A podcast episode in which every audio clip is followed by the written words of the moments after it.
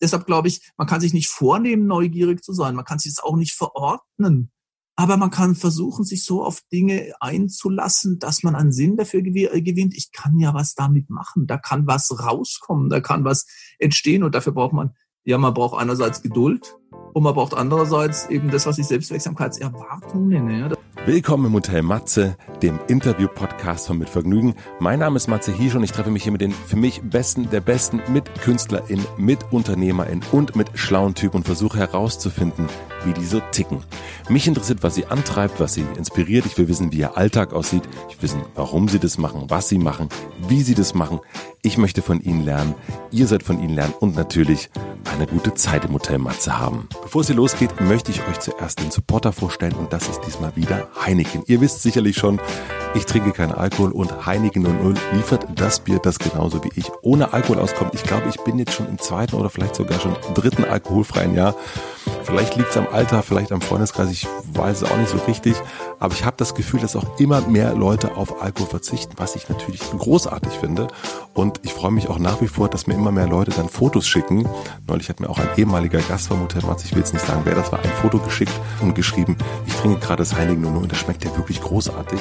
Und es stimmt tatsächlich, es schmeckt großartig und ich freue mich weiterhin, wenn ihr mir Bilder schickt, vielleicht auch der Gast, der heute kommt und das Heineken 00 austestet.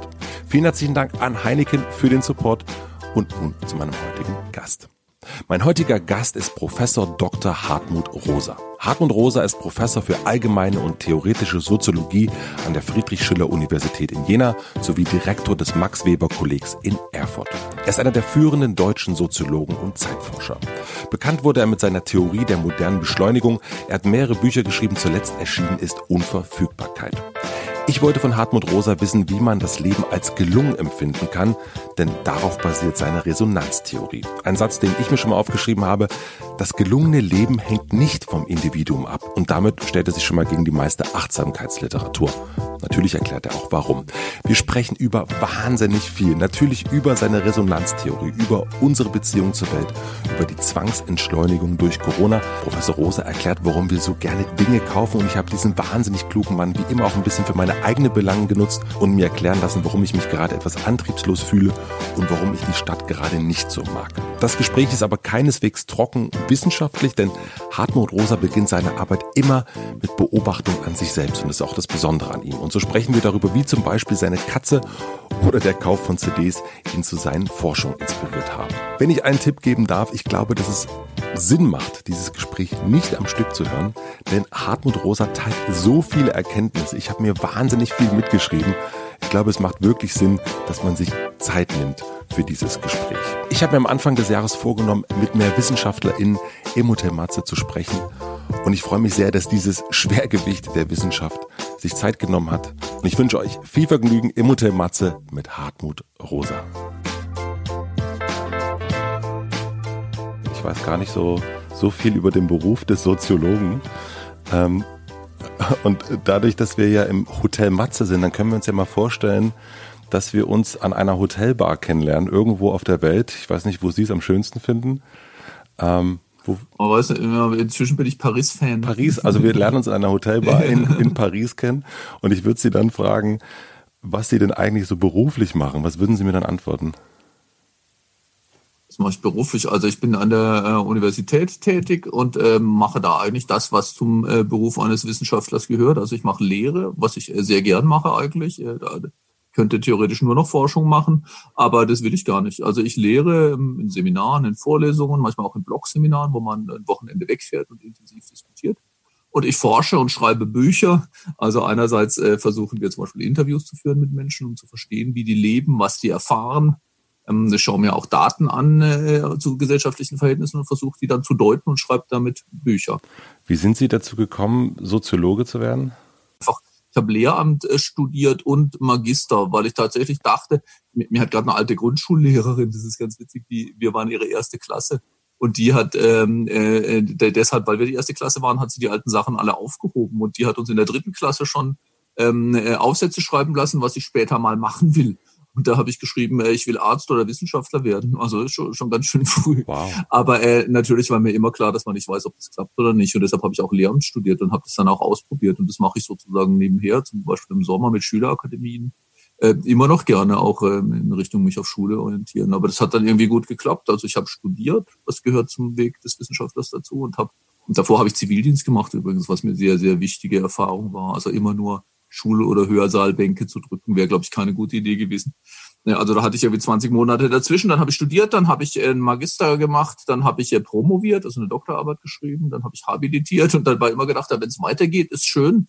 Aber ich habe nicht Soziologie studiert, muss ich gestehen. Ich habe Politikwissenschaft, Deutsch und ähm, äh, äh, Philosophie studiert. Und ich dachte eigentlich zuerst, die, die bessere Philosophie findet man in der Literatur.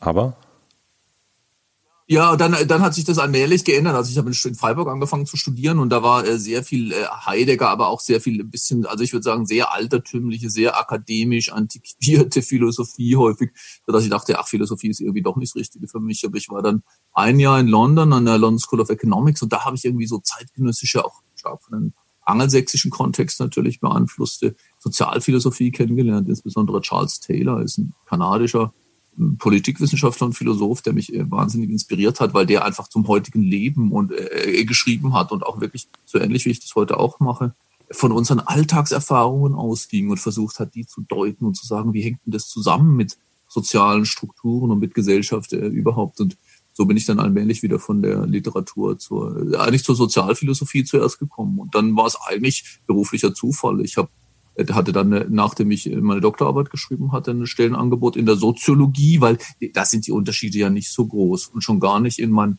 äh, also der, die, die theoretische Schule, der ich mich eigentlich zurechnen würde, die kritische Theorie, die hat von Anfang an versucht, äh, Philosophie, politische Wissenschaft, auch Wirtschaftswissenschaft, Psychologie und eben Soziologie zu verbinden. Und deshalb war dann meine erste Stelle in der Soziologie und dann habe ich eine eine Lehrbefugnis sozusagen, Lehrerlaubnis für beide Fächer Politik und Soziologie erworben und bin schließlich Soziologe geworden. Und wenn Sie Ihre Arbeiten anfangen für Themen, also so, äh, geht das erstmal von Ihren eigenen Interessen aus, was Sie so sehen, was Sie lesen, was Sie beobachten oder woher, wie wird Ihr Interesse geweckt für Themen? Ja, das ist tatsächlich so. Also ich, ich trenne, manche sagen, das ist ein Problem, aber ich finde das überhaupt kein Problem äh, für die Art, wie ich tue. Ich trenne nicht äh, so sehr zwischen dem, was mich wissenschaftlich interessiert und was mich menschlich interessiert. Ich würde eigentlich sagen, da gibt es eine ganz, ganz hohe Übereinstimmung. Also mich interessieren Phänomene als Person. Und dann will ich das machen, das hat mein Lehrer sozusagen Charles Taylor formuliert, der sagt, wir versuchen einen Best Account zu geben, die bestmögliche Deutung einer Erfahrung oder eines Problems. Ich meine, ich habe also ähm, ein Buch, äh, das äh, große, das dann auf viel Interesse gestoßen ist. Das hieß, äh, heißt Beschleunigung. Da habe ich einfach wirklich auch meine eigenen Zeiterfahrungen erstmal zum Ausgangspunkt genommen, weil mir nämlich aufgefallen ist, dass ähm, also ich habe damals in London studiert, habe ich ja gerade gesagt, für ein Jahr. Und immer wenn ich mal wieder nach Hause kam, dachte ich, hier in meinem kleinen Schwarzwalddorf ist irgendwas anders. Ja, ich fühle mich da anders, wenn Sie so wollen, mit der Welt verbunden. Und dann kam ich auf die, auf die Erkenntnis, dass es was mit der Zeit zu tun hat. In London scheint mir das alles immer irgendwie gehetzt und schnell fließend zu sein, im Schwarzwald eher langsam. Und deshalb dachte ich, Zeitmuster spielen offenbar für unsere Lebensführung eine große Rolle. Und dann natürlich darf man nicht stehen bleiben bei der eigenen Wahrnehmung, sondern dann muss man alles heranziehen. Das ist gemeint mit Best Account, bestmögliche Deutung was finde ich an empirischen Daten, das heißt also an soziologischen Studien dazu, was finde ich an philosophischen Überlegungen dazu, was finde ich an Unterschieden in äh, zu, zum Beispiel natürlich nicht alle Menschen nehmen Zeit gleichermaßen wahr, das hängt auch von ihrer Sozi Position in der Gesellschaft ab und so. Und dann habe ich eben versucht, das äh, Phänomen so breit wie möglich äh, zu erforschen. Und äh, bei dem letzten Buch Resonanz habe ich es ganz ähnlich gemacht. Da habe ich mich gefragt, wann, was sind eigentlich die Momente, in denen ich das Leben als gelingend erfahre? Und was sind die Momente, wo ich das Gefühl habe, ich bin ganz schlecht drauf gerade, ja, es geht mir schlecht. Und äh, man nennt das eine phänomenologische Herangehensweise. Man geht von der Erfahrung oder der Qualität einer Erfahrung aus und versucht das dann aber eben zu äh, ähm, objektivieren, also möglichst von der eigenen Erfahrung wegzuholen und äh, verallgemeinerbar zu machen.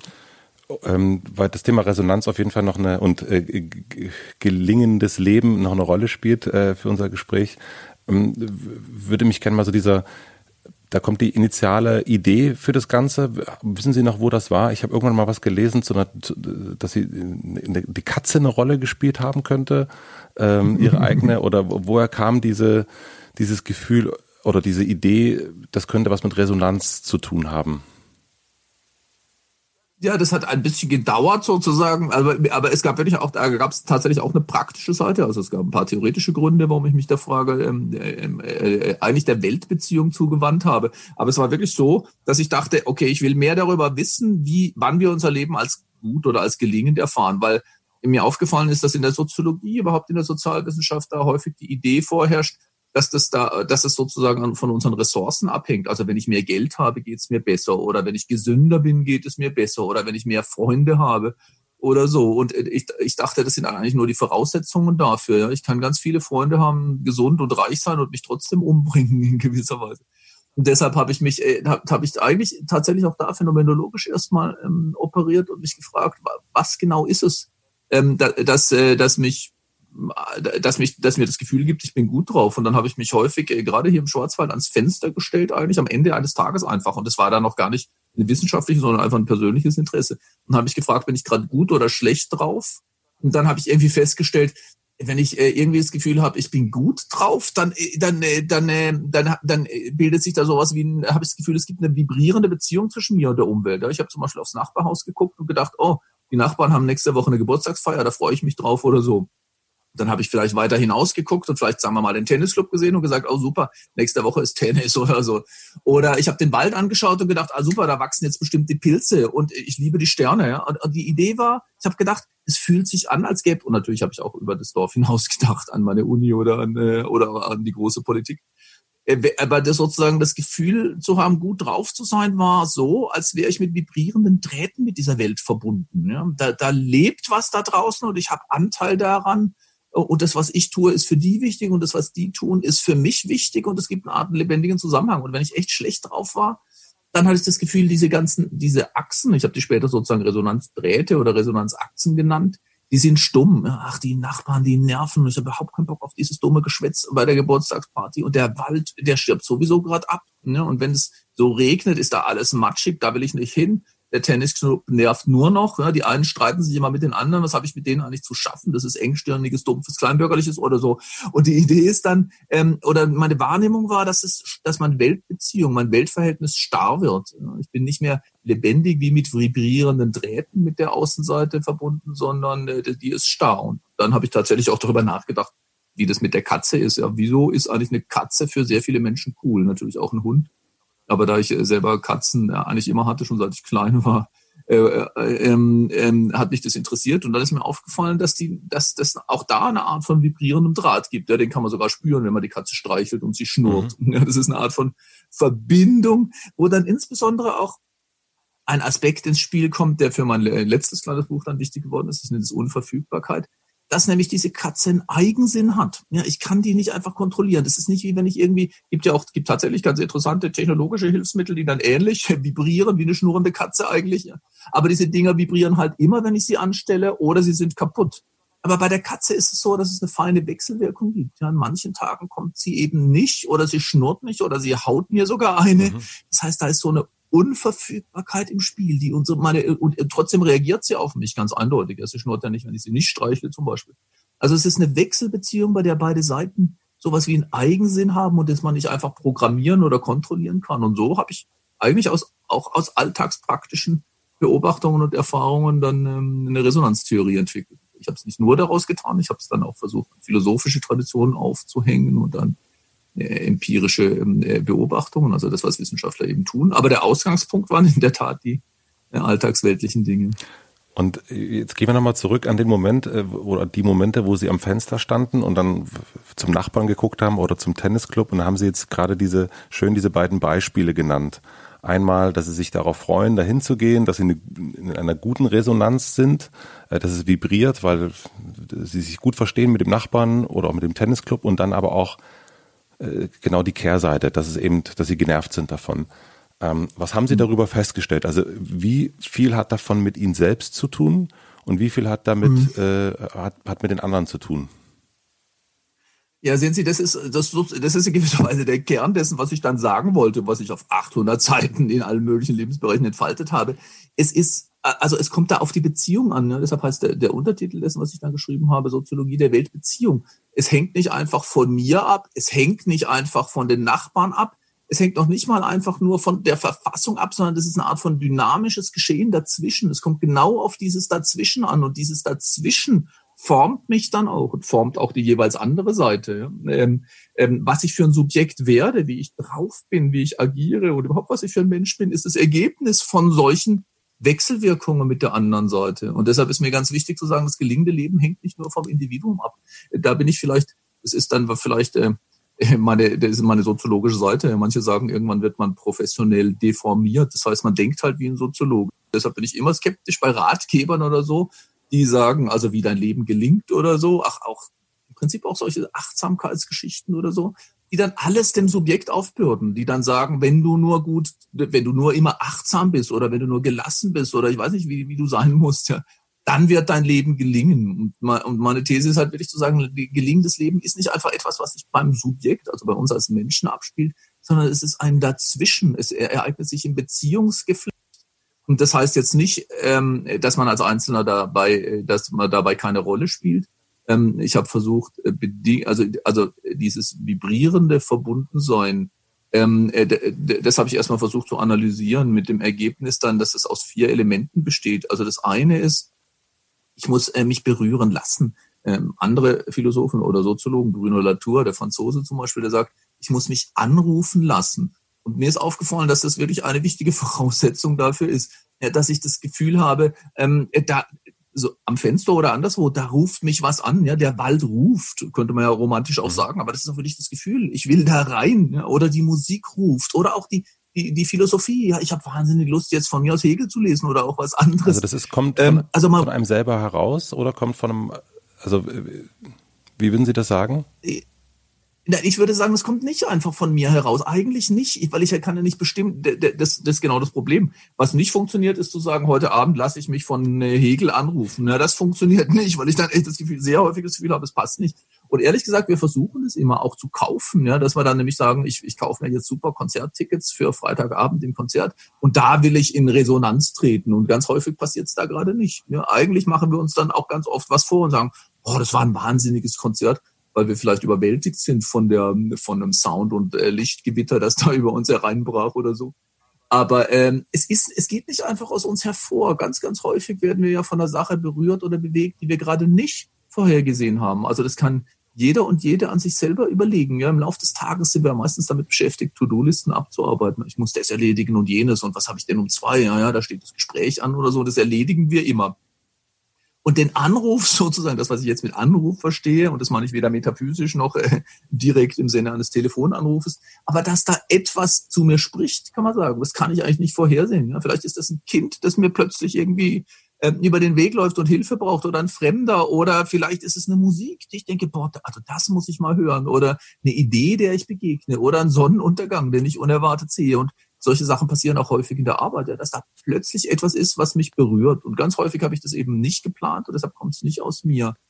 Aber das zweite, die zweite wichtige Voraussetzung ist dann, und das zweite Element von Resonanz ist, was ich Selbstwirksamkeit nenne. Es ist nämlich die Antwortfähigkeit. Ja. Ich muss dann etwas mit der Sache machen können die, ähm, die mich da anruft. Ich muss da drauf eingehen wollen.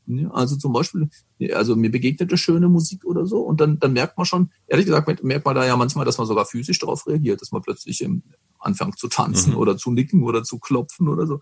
Und dass es auch in einem anfängt mitsingen. Und da wird man selbstwirksam. Da erfahren wir uns eigentlich lebendig. In diesen Momenten des auf etwas, was uns berührt, erste Moment, eingehen und was damit machen. Und na, natürlich wenn ich ganz schlecht drauf bin oder wenn ich, ähm, äh, wenn ich äh, zum Beispiel große Existenznot habe, also Angst zum Beispiel und Zeitnot, sind äh, zwei Dinge, die es mir sehr schwer machen, mit irgendwas in Resonanz zu treten. Ne? Wenn ich ganz schnell auf den Flughafen muss, da kann ich mich eben nicht äh, auf die schöne Musik oder auf den Sonnenuntergang oder den Fremden, der mich da anspricht, einlassen. Da muss ich sagen, nee, vergiss es, ich muss, äh, ich muss das Flugzeug erreichen. Und auch wenn ich in Angst bin, wenn ich Angst habe oder Sorge oder Schmerzen, dann neige ich natürlich dazu, mich zu verschließen. Ja, man merkt das ja gerade so physisch, ja, gerade nicht sich berühren lassen, weil ich merke, dass Berührung Verwundung bedeutet. Insofern gibt es schon bei den Subjekten auch ähm, äh, äh, Voraussetzungen dafür, die uns antwort- oder resonanzfähig machen oder nicht. Aber es hängt eben auch von den Kontexten ab. Ja, in einer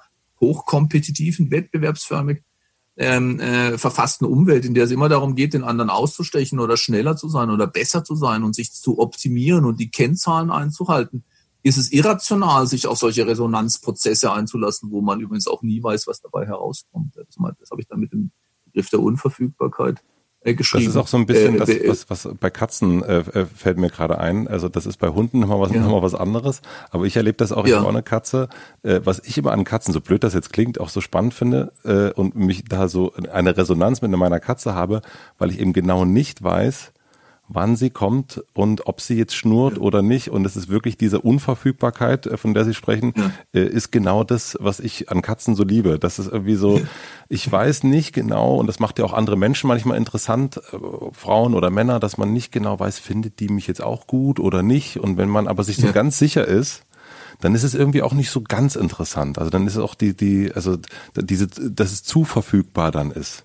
Absolut, absolut. Wenn ich weiß, was der andere sagen wird, ist das Gespräch relativ langweilig. Ja. Und, äh, und, äh, und tatsächlich würde ich das auch sagen. Also der, das Problem bei Katzen ist, dass man die Beziehung nicht optimieren kann. Man geht eigentlich nicht. Übrigens auch, weil Katzen tatsächlich wahnsinnig auf Abwechslung stehen. Ja, wenn man denkt, jetzt haben sie ihr Lieblingsplätzchen gefunden, irgendwie nach zwei Wochen haben sie keinen Bock mehr darauf. Ich glaube, im Gegensatz zu Hunden, wo sie die Beziehung, also wo sie den Hund können sie auch ein bisschen abrichten oder trainieren äh, und kontrollieren. Bei der Katze geht es nicht. Und das ist genau das, was ich meine. Resonanzbeziehung kann man nicht in diesem Sinne optimieren. Wenn ich ein Lieblingslied habe, das mich wirklich tief berührt und dann spiele ich es jeden Tag, dann verliert es sein Wunder und seine Wirkung. Und deshalb, äh, äh, also insofern bin ich auch einfach zielt mein, mein Tun auf eine Gesellschaftskritik ab, dass ich sage, wir leben in, in institutionellen Alltagswirklichkeiten, die uns permanent auf Optimierung, auf Verbesserung, auf Ergebnisfixierung sozusagen trainieren. Und das macht es uns oft schwer, mit uns und mit der Welt in Resonanz zu treten. Ähm, wir waren sozusagen bei den Achsen, also wir waren beim, beim, beim Anruf, beim Calling, äh, dann hatten wir die Selbstwirksamkeit als zweite Achse. Äh, lassen Sie uns gerne mhm. noch weitergehen zum dritten und vierten. Ja, also das dritte ist, dass wir uns dabei dann auch, äh, also das dritte nenne ich Transformation oder Verwandlung, weil ich glaube wirklich, wir sehnen uns eigentlich danach. Deshalb fahren wir immer in Urlaub. Ist ja für Soziologen, wie ich es bin, sehr interessant, dass so viele Menschen nicht nur ständig in Urlaub fahren, sondern auch kaum sind sie vom einen zurück. Eigentlich, sie sind noch gar nicht vom einen zurück. Denken sie schon an den anderen. Ja. Wieso wollen wir immer, woher kommt diese große Sehnsucht nach diesem anderen, nach dem Erleben von einer anderen Welt, von anderen Menschen, von anderen Kontexten? Und ich glaube, es ist eine große Sehnsucht eigentlich nach verwandelt werden. Ja. Berührt und verwandelt werden, würde ich wirklich sagen, ist eigentlich die Kernsehnsucht menschlichen Lebens. Hängt übrigens auch viel mit Bildung zusammen. Ne? Auch äh, gerade Kinder und Jugendliche streben danach, dass sie da etwas finden und auch jemanden finden, der sie wirklich meint, also anspricht, anruft und in, in, in der Auseinandersetzung, mit dem sie sich dann äh, verwandeln. Und ich würde sagen, es passiert immer. Also in dem Moment, wo wir uns auf eine Sache wirklich einlassen, so dass wir uns berühren lassen, und dann auch ähm, äh, darauf antworten. Da können wir nicht vorhersagen, was dann dabei rauskommt, ja, was sich daraus ergibt. Das sieht man übrigens bei, bei Kommunikation oder Gespräche, sind ganz interessant. Weil äh, man kann routiniert immer das Gleiche sagen und dann ist es eigentlich resonanzfrei. Ja. Wir können stundenlang halt äh, handeln äh, oder uns unterhalten, ohne dass irgendwas passiert. Ja, Sie stellen die Fragen, die Sie immer stellen und ich gebe die Antworten, die ich immer gebe. Mhm. Und dann ist halt tot. Aber da, wo Resonanz auftritt, da habe ich plötzlich das Gefühl und Sie auch, oh, da sind wir jetzt an einem interessanten Punkt und da kann keiner vorhersagen, wo das, wo das hinführt. Ja, also, ähm, und das ist sozusagen der vierte Punkt. Unverfügbarkeit. Der dritte ist, äh, da wo Verwandlung, da wo wir uns auf was einlassen, dann denke ich hinterher plötzlich anders über einen Begriff, vielleicht über Katzen als vorher. Ja, ehrlich gesagt war mir die Tatsache, dass man Katzen nicht abrichten kann, gar nicht so stark im Bewusstsein. Das ist schon ein Mini-Moment von Verwandlung, das sich ergibt, wenn man wirklich hört und antwortet, also sich auf Resonanz einlässt. Aber das vierte Moment ist, dass dieser Prozess unverfügbar ist. Wir haben es schon kurz angesprochen. Weder kann ich vorhersagen, an welcher Stelle des Gespräches sich vielleicht sowas ergibt und Sie können es auch nicht. Und wenn wir uns darauf einlassen, ja, dann treibt uns der Dialog, die Unterhaltung an äh, zu einem Ergebnis, zu einer Einsicht, zu einer Darstellung eines Zusammenhalts, den man vorher überhaupt nicht wissen konnte. Und deshalb ist Ergebnisoffenheit, äh, also Unverfügbarkeit in dem Sinne, ein ganz wichtiges Moment. Man, man kann, also wenn ich immer nur versuche, Dinge zu optimieren und meine To-Do-Liste abzuarbeiten und genau im Stundenplan zu äh, bleiben, werde ich vermutlich nie in Resonanz mit äh, etwas oder jemandem treten. Boah, dann haben Sie aber mit Ihrer Theorie ganz schön viele Sachen äh, mal so gegen das Schienbein getreten, nämlich wirklich genau A, diese ähm, ja, du, wenn du dein Leben ändern willst, musst du nur dich selbst ändern. Ähm, äh, ja, an, das passt mir schon mal nicht. Passt, genau, das ist, äh, das ist, ist, mit viel zu viel Arbeit verbunden. Ähm, und, ja. äh, und das andere ist aber auch natürlich auch all diese, äh, und, und ich bin tatsächlich auch ein großer Freund von Routinen und Strukturen, äh, ob, obwohl ich eigentlich ein chaotischer Typ bin, aber mir helfen die an ganz vielen Stellen. Aber ich merke auch, also so das äh, zu viel geplant und zu viel. Ich war heute Morgen zum Beispiel, war ich gestresst, äh, weil ich äh, meditieren wollte und ich es nicht geschafft ja. habe. Und dann habe ich aber auch direkt, habe ich an unser Gespräch gedacht, ja, das ist wahrscheinlich genau das, was er dann meint, dass ich mich ja, ja, das ist das ist, das ist wirklich so. Ja, ist interessant, dass Sie das sagen. Also ich finde übrigens die Sache mit dem, du musst dein Leben ändern, da hat man, da hat man, also das sagen ja irgendwie nun wirklich Tausende von Ratgebern. Ja. Und da haben Sie schon wieder diese, diese Idee nicht das verfügbar machen. Ich muss da irgendwas in meinem Leben anders unter Kontrolle bringen und optimieren und besser machen. Und das ist wirklich eine Art von von Haltung zur Welt, die ähm, äh, da nicht unbedingt dann äh, sowas wie Resonanz wirklich entstehen lässt. Das würde ich wirklich sagen. Aber, aber da kommt, da kommt noch was ganz Kompliziertes ins Spiel, was mir wirklich wichtig ist.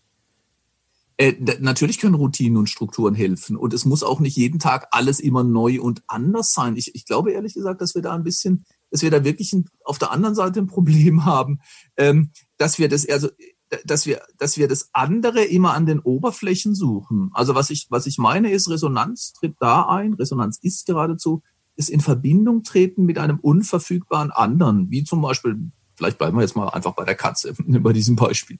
Ähm, äh, da, da, diese Katze hat einen Eigensinn, die ist anders. Eigentlich verstehe ich sie nie ganz. Das ist wahrscheinlich das Geheimnis der Katzen, ja, weil irgendwie sind sie dann doch immer anders oder äh, du, oder das sieht man auch beim Futter. Wenn ich dann irgendwie denke, aha, es ist diese Futtermarke, die sie besonders liebt. Eine Woche später lässt sie sie stehen und will was Neues oder so. Na gut, ähm, also wir können sie nie völlig begreifen, aber äh, Resonanz besteht jetzt schon darin, sozusagen, sich immer wieder auch dieser Beziehung zuzuwenden und dieses andere genau da zu erfahren. Und das kann ich zum Beispiel äh, zum Beispiel bei einem Musikinstrument finde ich es ganz offensichtlich. Ja? Also weil viele Menschen, ich zitiere an der Stelle gern Igor Levi, mhm. den äh, deutsch-russischen Pianisten, der ja ähm, im Moment auch sehr in den Medien, sozialen Medien anderswo präsent ist, der da irgendwie gefragt wurde, ob er eigentlich die Mondscheinsonate noch spielen und hören kann, weil er die tausendmal gespielt und gehört hat. Und dann sagt er, ja, und jedes Mal, wenn er sie spielt, hat er das Gefühl, irgendwie entzieht sich sie ihm. Vielleicht wird sie ihm sogar fremder als vorher. Ja, da ist immer noch was drin, was ihn überrascht und wo er das Gefühl hat, er beherrscht das nicht richtig, so dass in dem in der Auseinandersetzung mit der Mondscheinsonate er jedes Mal was Neues erfährt. Er sagt, die klingt jedes Mal anders, auch weil er anders drauf ist. Also was ich meine ist, er spielt eigentlich in dem Fall immer das Gleiche, aber er begegnet diesem anderen da. Und ich glaube, weil wir eigentlich als Kultur, als Menschen in der Gefahr stehen, genau diese Fähigkeit, dieses mit diesem anderen in Kontakt zu treten, verlieren, suchen wir jetzt ständig andere Oberflächen. Ja, ich Mondscheinsonate habe ich schon gehört oder gespielt, jetzt muss ich was Neues haben. Oder am Ende gar, ach Klavier kann ich jetzt, jetzt brauche ich die Flöte. Und auch ich muss sozusagen jeden Tag in einen anderen Club oder in eine andere äh, Kirche oder in einen anderen Urlaubsort gehen. Da suchen, da wechseln wir nur noch die Oberflächen, weil wir eigentlich von gar nichts mehr in diesem Sinne berührt werden. Wir verlieren die Fähigkeit, mit anderem so in Kontakt zu treten, dass es uns verwandelt. Deshalb bin ich nicht per se ein Gegner auch manchmal von, von Routinen oder von Strukturen oder eben vom Festhalten an, ähm, an ich würde sagen, etablierten oder, oder bestätigten Resonanzachsen. Sie waren jetzt, das haben Sie ganz am Anfang, bevor wir aufgenommen haben, schon gesagt, Sie waren jetzt ganz, ganz lange in Ihrem Heimatort Grafenhausen, richtig? Ja, so ist Und es. Mhm. haben Sie, also haben Sie da auch etwas Neues entdeckt in dieser Zeit? Also dieses an einem Ort bleiben, auch den Ort, den Sie schon so gut kennen. Ähm, ja. Ich kenne das zum Beispiel als ein Beispiel, meine Eltern sind früher immer zu dem gleichen Ort in den Urlaub gefahren. Ähm, ja. Und jetzt hat sich das nämlich komplett geändert. Jetzt fahr, fahren alle immer ständig woanders hin. Also ich kenne genau das, was Sie, ja. äh, was Sie sagen. Immer wieder neuer Ort. Immer, ich war noch nicht in Thailand, ich war noch nicht in Amerika. Man will so die Landkarte. Ja. Es gibt ja diese Karten, wo man überall seine äh, seine Fahne draufstecken kann, wo man so gewesen ja, ist. Ja, genau. Ähm, und macht das so ein bisschen japanischer, eben so durch durchfotografieren die Welt. Ähm, haben Sie was in, in Ihrer Heimat neu entdeckt in den letzten Monaten? Ja, das ist, also, ja, das ist eine interessante Frage, weil, also ich, das will ich unbedingt sagen. Ich meine, als Soziologe sozusagen oder, oder ich würde sagen auch als Mensch höre ich irgendwie nie auf, die Sachen zu beobachten, auch wirklich zu gucken, was passiert da.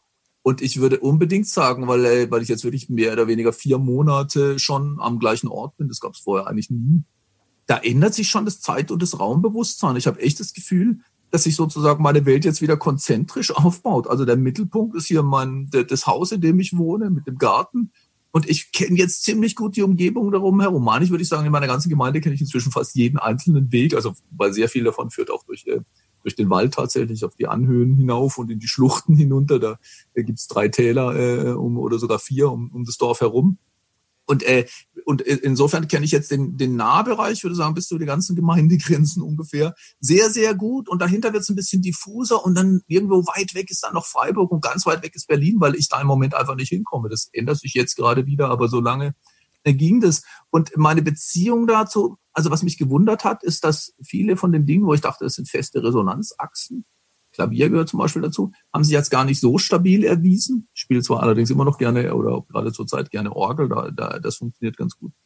Aber was, was wirklich super gut funktioniert hat, war wirklich das Rausgehen in die Natur. Ich bin da wirklich jeden Tag oder vier Stunden äh, durch die Wälder gelaufen und, und, und bin auch nass geworden und, äh, und musste immer wieder umkehren, weil es massenhaft Bäume überall lagen. Aber ich fand schon, dass dieses, dass Natur und auch auf den immer gleichen Wegen sowas wie eine Resonanzachse für mich sein kann. Und ich vermute wirklich, weil wir halt als Menschen aus diesem Zeug hervorgegangen sind, weil es eine ganz lange auch genetische Verwandtschaft gibt sozusagen, dass das für uns, für sehr viele Menschen, das weiß man übrigens, gibt sehr gute empirische Befunde auch, eine sehr stabile Resonanzachse sein kann. Und da passiert genau das, was Sie sagen äh, durch das Gehen der immer gleichen Wege stellt man fest, die sind jedes Mal anders. Die riechen anders, es kommen andere Pflanzen, es ist auch sowas wie eine andere Stimmung in der Luft, je nachdem, ob es gewittrig oder ganz klar oder eher regnerisch ist oder so so dass ich das eigentlich sehr äh, schön finde, wenngleich ich auch die, natürlich die Gegenseite kenne, dass ich irgendwann denke, jetzt habe ich keine Lust mehr, durch den Schwarzwald zu rennen. Ja, also es ist allerhöchste Zeit, dass ich mal wieder in eine, eine, metropolitane Region komme oder einfach weg von hier komme. Ich will auf gar keinen Fall mir was vormachen lassen aufgrund meiner eigenen Theorie und dann die immer nur bestätigt finden. Ja, manchmal hat man diese Sachen satt und ich glaube, ganz ähnlich wie die Katzen sind wir auch Unterschiedswesen. Also immer das Gleiche ist vermutlich echt nicht so das perfekte, um Resonanz zu finden, weil da kann sich ganz schnell das Gegenteil einstellen, nämlich Entfremdung, ne? dass man es einfach satt hat, ja, der immer gleiche Weg, die immer gleiche äh, Landschaft und womöglich sogar die immer gleichen Leute, die ich da drauf äh, treffe, die können irgendwann einfach stumm werden und dann berührt mich gar nichts mehr und da fühle ich mich eben nicht lebendig, sondern tot. Und ähm, jetzt sind Sie ja jemand, der sehr reflektiert ist und sehr ähm, sich das genau anguckt, weil Sie immer neugierig sind. So scheint mir das zumindest äh, in, den, in, den, äh, in der halben Stunde, die wir jetzt sprechen. Ähm, ist das etwas, was man hervorrufen kann? Also was man auch selbst, wo man sich selbst ermahnen kann, woran man sich selbst erinnern kann, neugierig zu sein? Oder ist das etwas, was man hat oder eben nicht hat? Ja, schwierige Frage. Also ich finde, diese, diese, diese Neugier äh, ist sozusagen eigentlich, ich glaube, die hängt zusammen mit der Erwartung, dass man jederzeit von allem Möglichen angerufen werden kann. Und das ist, dass man Sachen interessant finden kann. Ja, auch Sachen, von denen man vorher nie dachte, weil man sie halt immer langweilig fand, weil ich mich nie darum äh, gekümmert habe. Ja, viele Sachen hier im Garten. Ich war nie der Gartenmensch. Ja. Und äh, aber äh, äh sozusagen, also also Neugier bedeutet, das könnte spannend sein. Übrigens ist mir aufgefallen. Ich mache im, ähm, im Sommer meistens so eine, eine Schülerakademie. Das ist irgendwie für, für, begabte Jugendliche. Die Schulen, Schulen können da äh, alle, alle, alle zum Abitur führenden Schulen können da äh, Leute hinschicken, die sie für ähm, geeignet halten. Und ich habe mich oft gefragt, äh, was unterscheidet die vielleicht von einfach von von von einem reinen Durchschnittszahl ähm, ähm, äh, an Schülern, die man da findet. Und ich dachte, es ist gar nicht ihre ihre Wissen und es ist auch nicht ihre Intelligenz, sondern es ist genau diese Anrufbarkeit, weil es fast egal ist, was man denen vorsetzt. Also man sagt zum Beispiel, oh, ich habe ein Teleskop mitgebracht, wer hat Lust, Sterne zu gucken? Na, dann melden sich fast alle, ne, obwohl sehr viele davon keine Erfahrung haben. Oder man sagt, ah, wir haben überlegt, wir könnten vielleicht mal Theater spielen. Wer hätte Lust auf eine Theater AG? Da melden sich fast alle. Deshalb glaube ich, die, und warum tun sie das? Und ich glaube, weil sie einfach die Erfahrung gemacht haben, einerseits, dass Sachen interessant werden können. Ja, weil das Gegenteil ist irgendwie zu sagen, ach nee, Astronomie habe ich keinen Bock. Oder ach nee, Theater habe ich keine Lust. Das mhm. ist sozusagen die Gegenlinie. Aber dass man keinen Bock und keine Lust hat, in den Garten zu gehen oder mal im Chor zu singen oder so, hängt ganz stark auch von der Erfahrung ab, die von diesem zweiten Punkt Selbstwirksamkeitserfahrung. Ne? Ich muss die Erfahrung gemacht haben, dass es mir gelingt, Dinge zum Sprechen zu bringen. Ne? Also wenn ich mich irgendwie an drei Instrumente gesetzt habe und festgestellt habe, ich kriege da keine Melodie zustande, ich bin unmusikalisch, ja, dann schließt sich diese Resonanzachse. Wenn ich aber die Erfahrung gemacht habe, oh, oh, ich kann da ein bisschen was, ja, dann öffnet sie sich. Das gilt auch für Fußball. Mhm. Wenn, äh, wenn ich, wenn ich, äh, äh wenn ich irgendwie äh, Fußball probiere und alle lachen mich aus und sagen, boah, der, der Rosa hat irgendwie, was weiß ich, zwei linke Füße, der trifft ja gar nichts, ja, dann, dann, dann traue ich mir das nicht mehr zu. Dann entsteht da keine Resonanz deshalb glaube ich, man kann sich nicht vornehmen, neugierig zu sein. Man kann sich das auch nicht verordnen. Aber man kann versuchen, sich so auf Dinge einzulassen, dass man einen Sinn dafür gewinnt. Ich kann ja was damit machen. Da kann was rauskommen. Da kann was entstehen. Und dafür braucht man, ja, man braucht einerseits Geduld und man braucht andererseits eben das, was ich Selbstwirksamkeitserwartung nenne, dass man irgendwie sagt, okay, Teleskop habe ich noch nie gemacht. Ich habe keine Ahnung von Astronomie, aber lass mal probieren, weil ich erwarte, ich kann dann vielleicht was sehen und mit dem Sehen was anzufangen. Und deshalb glaube ich, unser Bildungssystem ist da vielleicht durchaus problematisch. Nein, das ist nicht vielleicht durchaus problematisch, das ist problematisch, weil es nämlich eine ganze Reihe von Schülern zum Beispiel, also zum Beispiel auf Hauptschulen, äh, die Selbstwirksamkeitserwartung äh, nimmt. Ne, weil es denen sagt, du, aus euch wird sowieso nichts, ja, ihr könnt ja sowieso nichts. Das ist das Grausamste, was man machen kann, ja, nämlich diese Erwartung, dass ihr Sachen zum Sprechen bringen könnt, interessant machen könnt, die zu untergraben. Und ich glaube, wenn man wenn man sich fragt, als Soziologe, auch als Bildungsforscher zum Beispiel, fragt man sich das natürlich, oder als Soziologin oder Bildungsforscherin, wie kann man denn Kontexte schaffen, in denen Menschen resonanzfähig werden? Da würde ich sagen,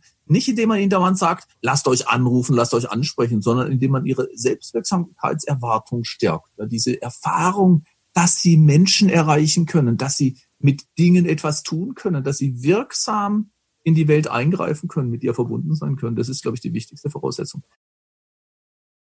Sie haben das erst schon gesagt, dass Sie äh, jetzt immer die gleichen Wege gegangen sind und dass Sie jetzt eine Freude daran hatten, dass es aber natürlich auch sein kann, äh, dass es langweilig werden wird ähm, und dass dann, dass es irgendwann, dass man starr werden kann. Ich habe das von an, am Anfang von Corona, meine Familie und ich, wir sind in, von Berlin in eine Kleinstadt gegangen, nach Lippstadt. Mhm. Und ich habe mhm. gemerkt, obwohl ich da vorher nie drauf Lust hatte, dass mir das wahnsinnig gut tut. Ich habe so richtig gemerkt, ach, das ist schön und, und, und, und fühlt sich irgendwie okay an. Und ich habe so die ersten Wochen zurück in Berlin richtig gemerkt, wie sehr mich das stresst. Und auch jetzt noch, ich bin immer noch so auf Distanz so ein bisschen vorsichtig. Ähm, und ich merke aber, dass zu viel Kontakt, zu viele Leute, eigentlich merke ich dann, oh, ich muss wieder nach Hause, ich muss mich wieder so ein bisschen zurückziehen. Und das, obwohl mhm. ich ich würde schon sagen, äh, jemand bin, der sehr sozial ist, der eigentlich immer viel gereist ist, viel Großstädte äh, sich angeguckt hat. Und ich habe mich gefragt, woran liegt es, dass mir das plötzlich das eine mir so gut tut und das andere so, so Unbehagen ähm, bringt? Ist das etwas, was, wo man, wo man vielleicht sagen kann, okay, ähm, das ist vielleicht generell bei dir so? Äh, das hast du vielleicht einfach nur über spielt die ganze Zeit? Oder ist das etwas, was so, äh, ist das eine neue Erfahrung, die so etwas wie Corona mitbringen könnte? Was glauben Sie? Ist das nachvollziehbar gewesen, was ich also gesagt habe? Ja, das, ja, ich, ja, ich glaube, diese Erfahrung machen gerade äh, relativ viele Menschen, ja, dass sie, dass sie Dinge, dass sie auf, auf, auf Nahräume jetzt, äh, äh, konzentriert sind. Ich nenne das übrigens, ist ganz interessant, das kann man auch soziologisch beschreiben, ähm, Weltreichweitenverkürzung. Das klingt kompliziert, aber ist ganz einfach gemeint. Ich glaube, wir haben einfach die ganzen Jahre, über die Jahrzehnte, über nicht nur als einzelne Menschen, also Sie und ich und alle möglichen anderen, sondern auch äh, gesellschaftlich äh, permanent äh, unseren Augenmerk darauf gelegt, unsere Weltreichweite zu vergrößern. Also zum Beispiel mit Reisen oder auch Geschäftsreisen oder auch mit Verbundensein. Ich kenne da jetzt jemanden in New York, meine schauen Sie Jugendliche an, das ist das große Ziel, ja, rauszukommen, aber auch mal nach Asien zu gehen, verbunden zu sein, auch da Freunde zu haben. Es ist eigentlich eine permanente Horizont, also das Streben geht, gilt der Horizonterweiterung. Wir haben eigentlich, wir haben, glaube ich, das äh, zur, eigentlich zu unserer Definition des guten Lebens gemacht. Mhm. Mein Leben wird besser, je mehr Welt ich in Reichweite habe. Ja, wenn ich mir leisten kann, überall hinzufliegen, und das gilt ja nicht jetzt nur für geografische Distanzen, auch für alles mögliche andere, also verbunden sein, mit dem, mit dem, mit den Wissenschaftlern zum Beispiel oder Wissenschaftlerinnen oder Politikern oder wer immer das sein mag, mit möglichst vielen Kreisen, der ist gut und auch äh, möglichst viel Zeit zu planen. Also was ich nächstes Jahr mache im Urlaub oder so, weiß ich schon, oder wo ich ein Praktikum mache oder was immer das sein mag. Ähm, und jetzt machen wir plötzlich die Erfahrung eigentlich einer radikalen Raumverkürzung oder haben wir gemacht. Ja? Also eigentlich, wir konnten kaum mehr weit über den Wohnort äh, hinauskommen, äh, äh, körperlich und auch zeitlich nicht weit in die Zukunft planen, weil keiner weiß, wie lange äh, dieses Corona anhält. Und jetzt stellen wir plötzlich fest, das ist vielleicht nicht nur schlecht. Ja, das ändert die Art, wie wir in Raum und Zeit sind, aber wir sind jetzt nicht mehr so fragmentiert, so weit ausgedehnt, sondern es kann es uns auch erlauben oder es kann es uns ermöglichen. Natürlich nicht jedem. Es hängt auch wieder, also was weiß ich, wenn ich alleinerziehend bin mit fünf Kindern in einem Zimmer oder so, dann äh, habe ich neue Stresssorten. Oder auch wenn, wenn ich beruflich eingespannt bin. Aber sehr viele haben plötzlich freie Zeitressourcen in beschränkter Räumlichkeit. Und ich glaube schon, dass da, dass da etwas zum Durchbruch kommt, was vermutlich in uns einfach auch durch Jahrtausende, Jahrzehntausende lange ähm, Erfahrung angelegt ist, nämlich ein, ein, ein, ein quasi organisches Verhältnis zu unserem Nahraum. Und natürlich war, das sagen jetzt auch viele, ich glaube, es ist auch viele die Wahrnehmung, was wir da in den letzten Jahren hatten, dieses Verbundensein, zwei Tage irgendwie in der einen Stadt und zwei in der anderen und mal in der einen Szene, jeden Abend in der anderen Szene mit anderen Leuten, ja, ist ein wahnsinnig stresshafter Zustand. Und ich bin deshalb eigentlich jetzt darauf gekommen, dass ich mal gerne als Soziologe wissen wollte, ob wir nicht ein Konzept gewinnen können von sozialer Energie, das wissenschaftlich fundiert ist. Ja, weil natürlich in diesen Kontexten, in diesen Wechselwirkungen, in diesen raschen Bewegungen, da entsteht irgendwie sowas wie Gruppenenergie, die wir auch fühlen. Ja, wir fühlen uns energetisch aufgepumpt, aber gleichzeitig irgendwie Burnout gefährdet. Das war ja eine ganz große, äh, also da geht es mir gar nicht mal nur um die Frage, wie viele sind jetzt wirklich klinisch krank geworden sondern diese Burnout-Sorge hat ja die ganze Kultur dominiert. Und übrigens nicht nur die Intellektuellen oder die Eliten oder die Medienleute, sondern ähm, auch die Automechanikerinnen und die und die ähm, und alle möglichen anderen Menschen. Also ich glaube, diese Fragmentierung, diese das weite Auseinanderspannen hat zwar hohe Energie erzeugt, die wir auch gefühlt haben, aber gleichzeitig die Gefahr erzeugt, uns von uns wegzubringen und uns und, und uns sozusagen in einen niedrigenergetischen Zustand, nämlich den Burnout zu kippen. Und deshalb glaube ich, diese Erfahrung, dass uns die, die, die Beschränkung auf den Nahraum auch gut tun kann, kann eine sein, die wir nicht gemacht hätten ohne Corona. Also die hat schon Corona jetzt ähm, ähm, ähm, ähm verursacht, aber die könnte nachhaltige Effekte haben. Also ich habe tatsächlich nicht. Also, also es, es gibt, ich, ich habe noch keine sauberen empirischen Daten dazu, weil das halt alles zu jung ist. Aber es gibt einige Hinweise darauf, dass vielleicht tatsächlich Menschen ab jetzt, nicht ab jetzt, aber momentan wenigstens freiwillig ihren Bewegungsraum einschränken, weil sie das Gefühl haben, ich muss gar nicht jeden Abend woanders hingehen.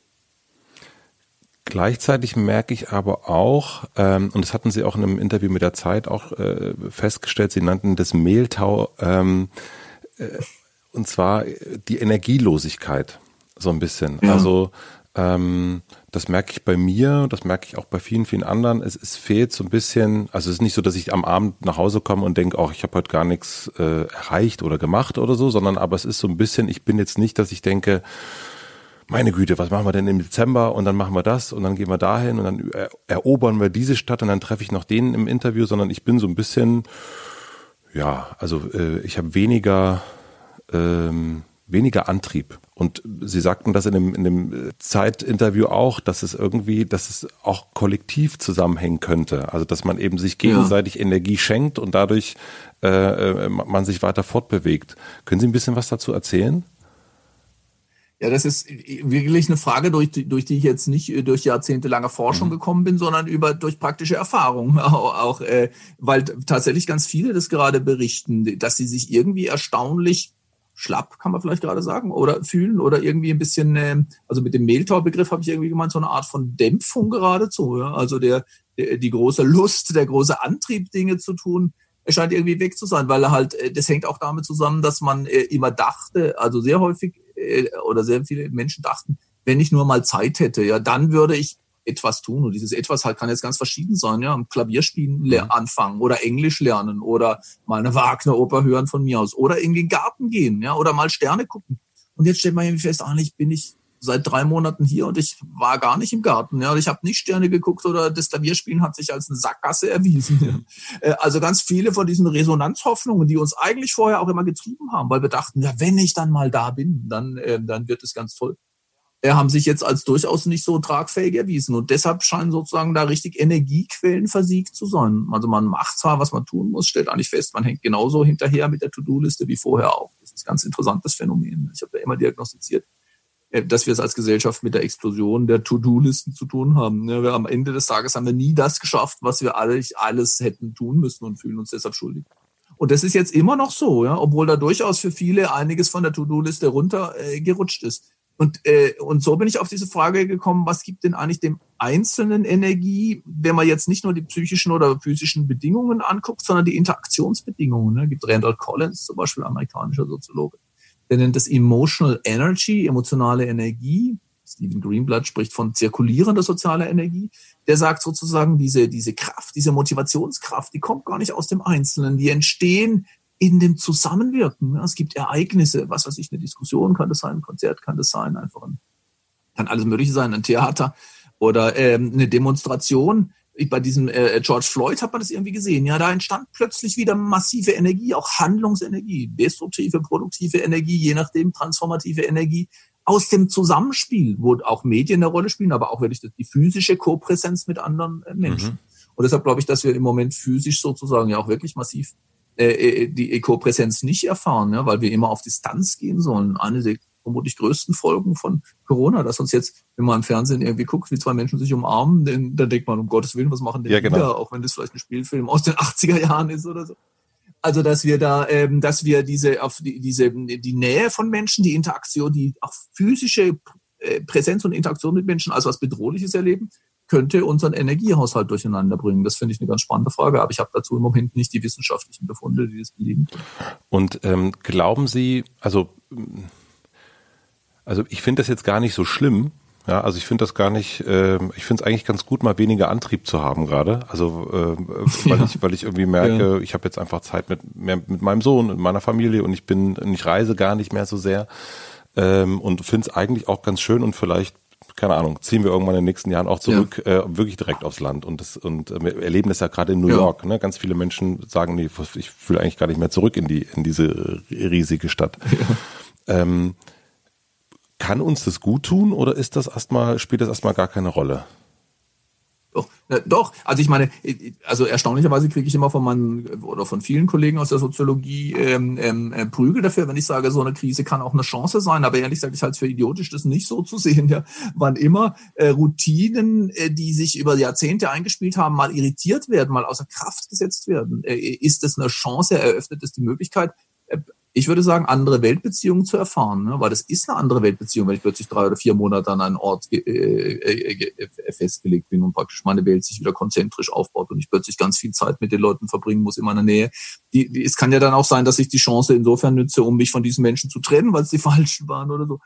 Aber die Sache mit der Energie, die Sie gerade ansprechen, finde ich sehr interessant, weil Sie sagen, ich finde es gar nicht so schlimm, wenn es mich nicht mehr dauernd überall hintreibt.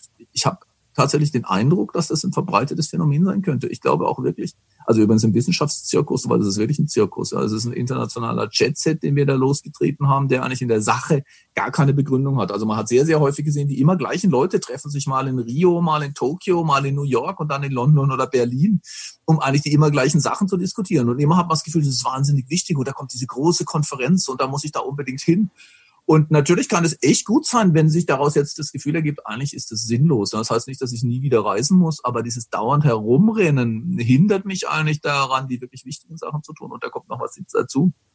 Das wäre nämlich eine Art von, ich glaube schon, dass das unsere Kultur kennzeichnet, die vielleicht eine heiße Kultur ist im Sinne von Claude Lévi-Strauss, der sagt, es gibt heiße Kulturen, die immer zu hohe Energie, auch Transformationsenergie mhm. entfalten und eher kalte Kulturen, die auf eher auf Bestandssicherung, auf den, äh, den, den Erhalt des Bestehenden erzielen. Und äh, ich glaube, unsere moderne Kultur hat immer die Idee, dass hohe Energie gleich gut ist. Ne? Äh, äh, Tristan Garcia, ein äh, Soziologe, äh, beschreibt es als, äh, als eigentlich die Ideologie der Intensität. Ne? Also wenn die Energie weg ist, ist es ganz schlecht. Und ich würde sagen, da, daran können zwei Sachen problematisch sein. Erstens, dieses hochenergetische Leben hat ja auch eine physikalische Seite. Wir verbrauchen ganz viel ähm, ähm, kohlenstoffbasierte Energie, die, die, sozusagen die, die Klimakrise nach sich zieht. Also diese, dieser physische Energieverbrauch und äh, die psychisch-soziale Energie sind vielleicht verbunden. Aber noch interessanter ist, dass das vielleicht nur eine Art von Oberflächenenergie ist, ähm, äh, die uns äh, hindert, ähm, andere Dinge zu tun. Also ich würde nicht einfach sagen, dass Passivität, Meditieren zum Beispiel, hat, hatten Sie, glaube ich, vorhin als Beispiel erwähnt,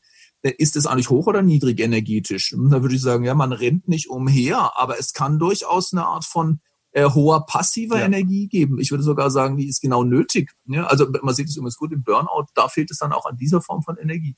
Weil dann, dann erkenne ich vielleicht, das, das ist meine Lieblingsmusik, ja, die, auf die, die hat mich eigentlich immer berührt und die ist wunderschön, aber es passiert gar nichts mehr in mir. Also um gut zu meditieren oder auch intensiv Musik zu hören, muss ich sowas wie passive Energie aufwenden. Und vielleicht haben wir das verloren, weil wir immer diese aktive, nach außen gewendete Energie ähm, angewandt haben. Das Problem im Moment damit ist, dass ich eigentlich ungern über solche Sachen rede, weil die immer noch so esoterisch klingen, ja. Und ich muss das irgendwie auf eine saubere ähm, so, soziologische und sozialphilosophische Basis.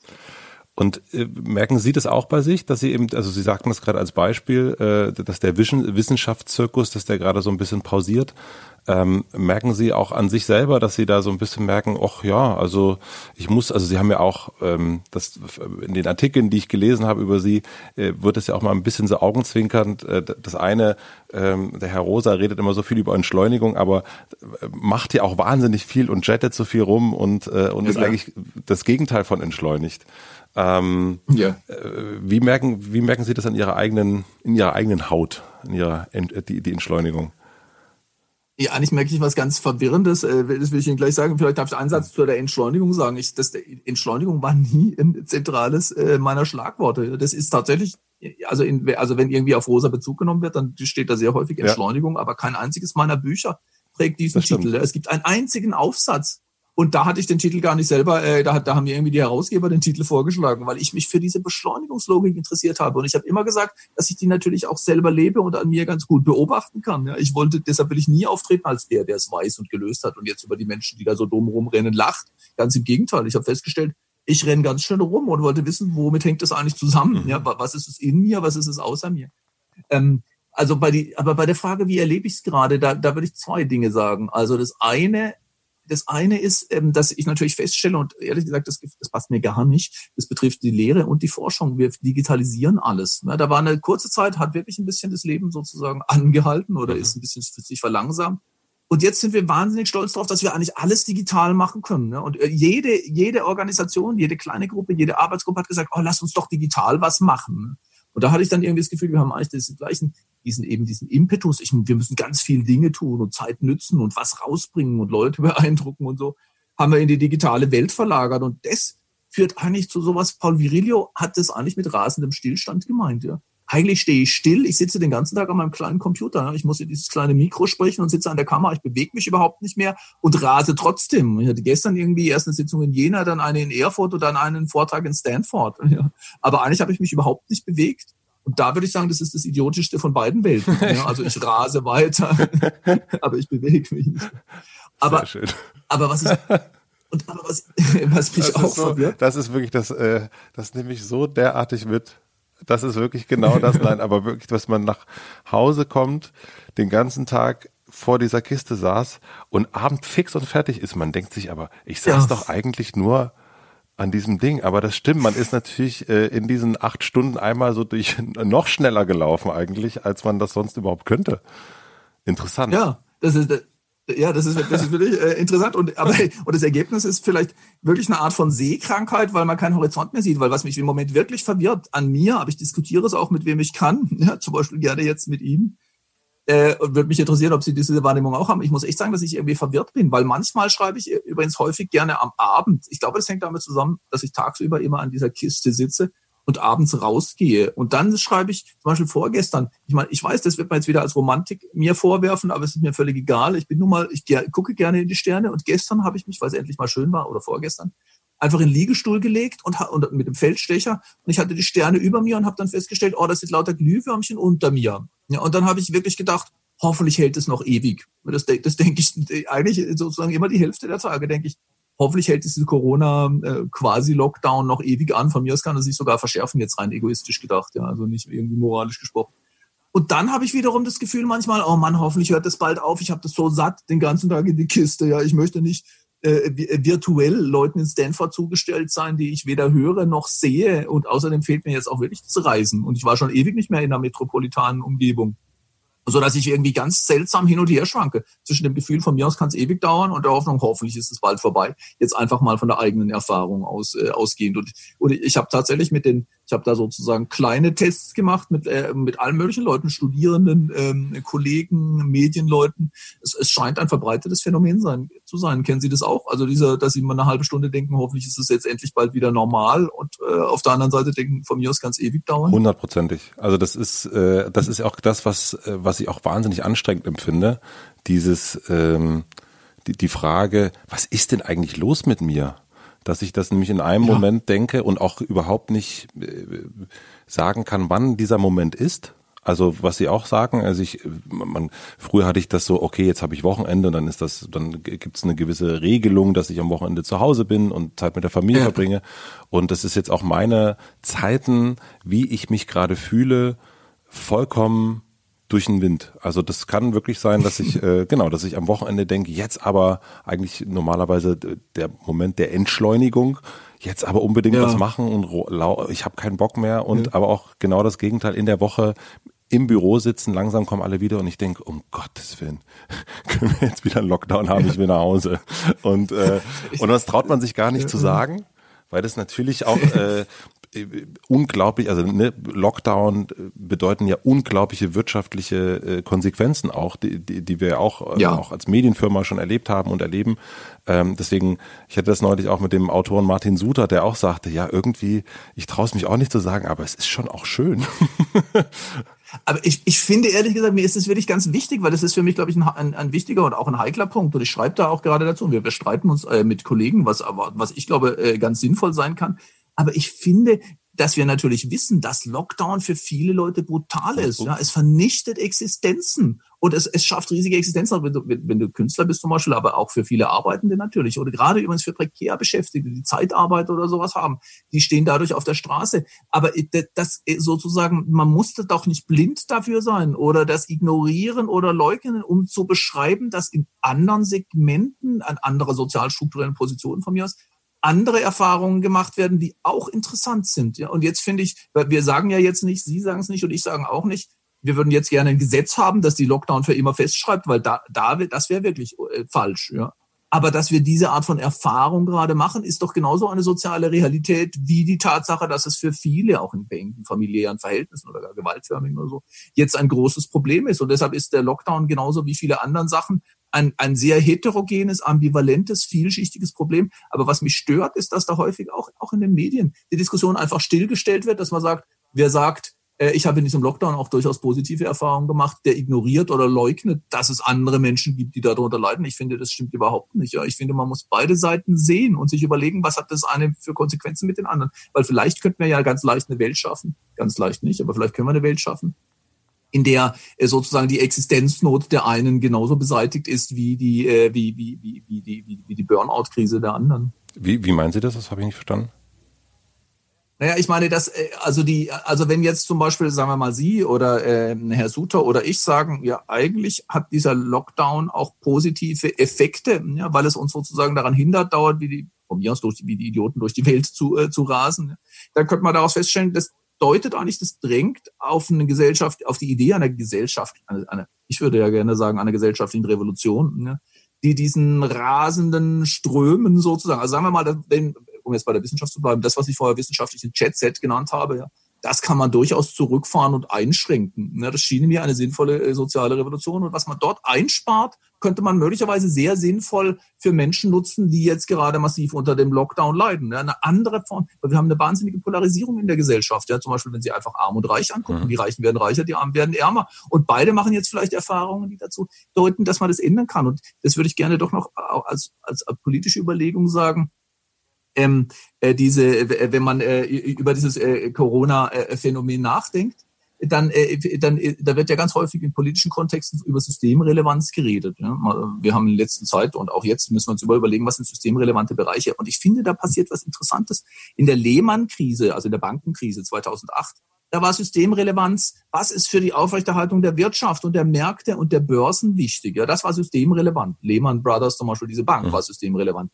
Wenn wir heute systemrelevant sagen in der Corona-Krise, dann meinen wir eigentlich nicht, was ist gut für die Märkte und die Börsen, sondern für die Menschen. Mhm. Ich würde nämlich echt sagen, eigentlich wäre für das ökonomische System Corona vielleicht gar nicht so schlecht. Also jetzt mal ganz brutal gesprochen, wenn die Alten und die Kranken sterben, entlastet das die Rentensysteme und die Gesundheitssysteme. Super für die Kapitalakkumulation, aber schlecht für die Menschen. Und deshalb haben wir sozusagen, eigentlich geht es jetzt gar nicht um Systemrelevanz, sondern Lebensrelevanz. Was brauchen wir für ein gelingendes Leben und gelingendes Zusammenleben. Und da würde ich direkt sagen, ähm, wir sollten diesen Spalt nutzen und jetzt versuchen, eine Gesellschaft zu schaffen, die für das Leben, also für, für, für, auch für ein gelingendes Leben die Relevanzen setzt und nicht für die operierenden Märkte, dass da politische Entscheidungen getroffen wurden, die ganz schlecht waren für die Wirtschaftskreisläufe und für die Börsen, fand ich eigentlich ein ganz gutes Zeichen, auch wenn es der Staat war, der diese Zeichen gesetzt hat. Und deshalb Deshalb äh, würde ich sagen, ähm, beide Erfahrungen muss man ernst nehmen und wichtig nehmen und dann darüber nachdenken, ob man möglicherweise gesellschaftliche Konsequenzen, auch kulturelle Konsequenzen ziehen kann aus unserer Erfahrung. Ich glaube, dass es total wichtig ist, dass wir die Zeit auch nutzen, äh, Gespräche zu führen. Also dass, dass wir eben nicht sofort sagen, ja, das ist doch total so, was kann man doch nicht sagen und, äh, und so weiter und so fort. Äh, wie kann der Suta und der Rosa und der Hisha sagen, dass es gut ist, sondern eben, dass wir diese Erfahrung teilen. Und das heißt ja nicht, dass man das dann überträgt auf alle und dass man vergisst, dass es andere gibt und so mhm. weiter, sondern genau, wir teilen Erfahrungen aus dieser wirklich unglaublich neuen Welt, die wir gerade machen. Und ich, das ist etwas, was ich auch beobachte, dass das ähm, ich finde, ich merke das auch, wie Sie sprechen. Sie achten sehr darauf zu gendern und so weiter. Ne? Das ist, äh, also das, das ist eine Genauigkeit in der Sprache, die auch wichtig ist. Dennoch müssen wir Denkräume ermöglichen und äh, können nicht sofort äh, ja. Äh, abschneiden und sagen, nee, das darf man nicht sagen, weil ähm, das ist was auch immer, das man dann sagt. Also ich glaube, das ist äh, davor habe ich gerade so die größte Angst, dass dass äh, ja. dass wir in so einer ähm, ja, das, ganz viele No-Gos. Dass wir genau, dass wir in eine mhm. No-Go-Welt leben. Ich glaube, mit No-Gos kommen wir nicht weiter. Also dann trauen sich die Leute ich, nicht ich glaub, mehr zu sagen. Ich glaube, und dann vergessen wir auch, dass wir für viele Dinge gute Gründe haben. Ja. Ähm, ähm, äh, ich, ich, ich stimme Ihnen da ganz zu. Also ich versuche immer meinen Studierenden zu sagen, ähm, wir brauchen Sensibilität für die Verletzlichkeit des Lebens, also was jetzt zum Beispiel Gender angeht oder auch den, äh, den Diskurs über Rassismus, den wir gerade wieder führen äh, und, und alle diese heiklen Themen. Da glaube ich, ist es, äh, deshalb denke ich mir immer, eine resonanzsensible Welt würde damit wahrscheinlich besser umgehen können, weil es Sinn hat für die Verletzbarkeit von anderen und auch für die Wichtigkeit von Identität, immer wenn Identitätsfragen berührt werden zum Beispiel. Und ich glaube, man kann diese Sensibilität für die anderen und auch dieses ist es eigentlich eine Art dieses, eine wohlwollende Zuwendung äh, äh, entwickeln, ohne sich im Kopf Scheren einzuziehen, über was man alles nicht mal mehr denken oder fragen oder sagen darf. Das, glaube ich, ist wirklich wichtig. Und da kann man nämlich unterscheiden, äh, warum jemand etwas sagt oder warum jemand eine Frage stellt. Da stellt man fest, es gibt manchmal wirklich verletzende Absicht, diskriminierende Absicht, die wirklich resonanzfeindlich ist, ja, um jemanden a priori auszuschließen oder zu verletzen ähm, kann man äh, äh, Fragen stellen oder, oder, oder, oder Wörter verwenden. Und manchmal kann man es wirklich tun, eigentlich gerade im gegenteiligen Sinn, ja, in einem resonanzsensiblen Sinn. Das versucht den anderen ähm, in gleichwertiger Weise seine Selbstwirksamkeit äh, äh, zu stärken und äh, mit ihm in Resonanz zu treten. Und ich gebe Ihnen recht, die, wenn wir immer mehr Scheren da ähm, äh, äh aufbauen, dann äh, tun wir uns keinen Gefallen. Sie haben das im, im März äh, in einem Interview schon so ein bisschen vorausgesagt, dass ähm, die Märkte ähm, quasi alles versuchen werden, um uns wieder dazu zu bringen, zu konsumieren, ähm, um, um wieder sozusagen das, den, den, den Kreislauf wieder richtig ins, ins Laufen zu bringen. Und insofern hatten Sie ja recht, dass irgendwie das mit zum Beispiel mit so einem äh, mit so einer Mehrwertsteuersenkung genau das gemacht wird, äh, mit einem, ich glaube, es gibt, wenn man jetzt durch eine Innenstadt fährt, kein Fenster, wo nicht drauf steht Sale. Ähm, und und man, man, versucht alles, um den Konsum wieder ähm, ins Laufen zu bringen. Was glauben Sie, oder können Sie es mich mir erklären, warum ist Konsum, also ich, ich verstehe es, warum Konsum wichtig ist für eine Wirtschaft, das ist nachvollziehbar, aber warum ähm, ist es, warum haben wir so viel konsumiert? Mhm. Ähm, und warum, ähm, und ich merke jetzt natürlich auch, die Innenstädte, also vor, das, das, merkt man richtig, so von Woche zu Woche wird es wieder voller. Werden die Läden ja. wieder, was natürlich, was mich einerseits freut für die Läden, logischerweise, so wenn das eine kleine Boutique ist und so weiter, aber ähm, es wird ja wieder so eine Art Belohnungssystem äh, antrainiert, habe ich das Gefühl. Ja. Gibt es dafür eine auf, Erklärung? Auf das wir auch ja, wir fallen dann auch auf, auf der Stelle wieder hier äh, darauf herein, glaube ich. Also ich meine, jeder hat irgendwie da andere Anfälligkeiten ähm, äh, an Dingen, die er konsumieren will oder sie konsumieren will. Wir konsumieren nicht nur Güter, sondern auch sowas wie Reisen zum Beispiel oder Kurse oder sonst, äh, sonst etwas. Aber etwas, was ich mir kaufen und leisten will, das hat einen unglaublich starken Anreiz in unserer Kultur. Ja? Und auch bei Leuten, die sagen, nee, ich gar nicht. Aber dann buchen sie eine Ayurveda-Kur nach der anderen. Ja? Ich will nur, ich will das überhaupt nicht den Leuten vorwerfen, aber ich will sagen, das ist im Prinzip auch ein konsumistisches Muster, ja, oder halt eine Reise nach der anderen oder was immer das sein mag. Und die, und die Frage, wo das herkommt, ich glaube, man kann das erklären. Also ich, ich habe da, äh, ich, ich bin da sozusagen ein bisschen stur geworden und habe das versucht, wirklich über dieses Resonanzkonzept zu erklären, weil ich glaube, äh, eigentlich ist instruktiv, sich dafür Werbung anzuschauen. Ne, die Bilder der Werbung, die Sprache der Werbung und das, was da transportiert wird.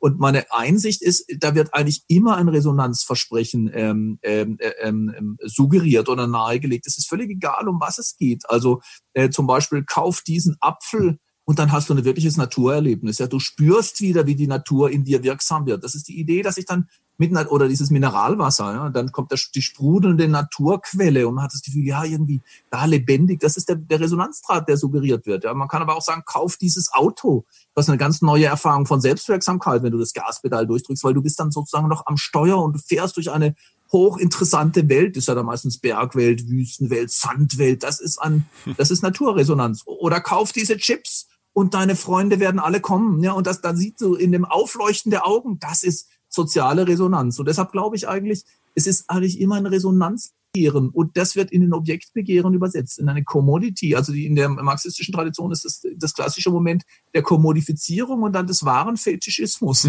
Wir erwarten von dem Ding, was wir kaufen, und sei es die Ayurveda-Kur, dass wir wirklich uns lebendig mit der Welt verbunden fühlen, dass wir uns nochmal verwandeln können, ja, dass wir wahres Leben äh, erleben. Und, und es ist wirklich erstaunlich, dass es ganz, ganz häufig am Kaufakt hängt. Also ich stelle das bei mir selber fest. Wie gesagt, ich rede nie darüber, dass andere Menschen ja so dumm sind und alles falsch machen und ich habe es geblickt. Ich frage mich wirklich, wie das sein kann, dass ich, ich tue es immer noch, auch wenn es altmodisch ist, ähm, CDs kaufen. Ne? Das hat bei mir definitiv irgendwie quasi eine Fetisch. Äh, Funktion, weil ich, weil ich dann immer wieder feststelle, oh, ich möchte mir CDs bestellen, obwohl ich schon die, was was ich, die vielen, die ich habe, gar nicht hören kann eigentlich. Und das Erstaunliche ist, dass da immer an dem Kaufakt diese Hoffnung liegt oder hängt, dass da jetzt vielleicht eine Musik schlummert, ein Potenzial, das ich irgendwann mal heben kann, um mit dem wirklich in Kontakt zu treten. Und die, ich bin ehrlich gesagt auch ein bisschen skeptisch, das habe ich aber auch immer gesagt. Also in einer, wenn man gesellschaftlich in eine Situation gerät, auch individuell, in der Sachen erstmal angehalten werden, dann hat man im Prinzip zwei Möglichkeiten. Entweder man bricht aus, Neues zu erkunden, oder man geht zurück, möglichst schnell in die alten Pfade. Das nennt man Pfadabhängigkeit in der Soziologie. Und natürlich ist der Wunsch, möglichst schnell ins Alte zurückzukehren, weil wir das schon mal als funktional erlebt haben ganz, ganz groß. Das sieht man ne, auf der kollektiven Ebene. Wir versuchen Wirtschaft wieder so anzukurbeln und alles möglichst ja. wieder so zu machen wie vorher, obwohl es vorher ganz schön problematisch war. Und man sieht es auch bei uns als Individuen. Ich habe in diesem Kaufakt schon mal große Hoffnungen gehabt, also kehre ich dahin zurück. Ja, ich habe das. Äh, Aber die. Ja, Entschuldigung.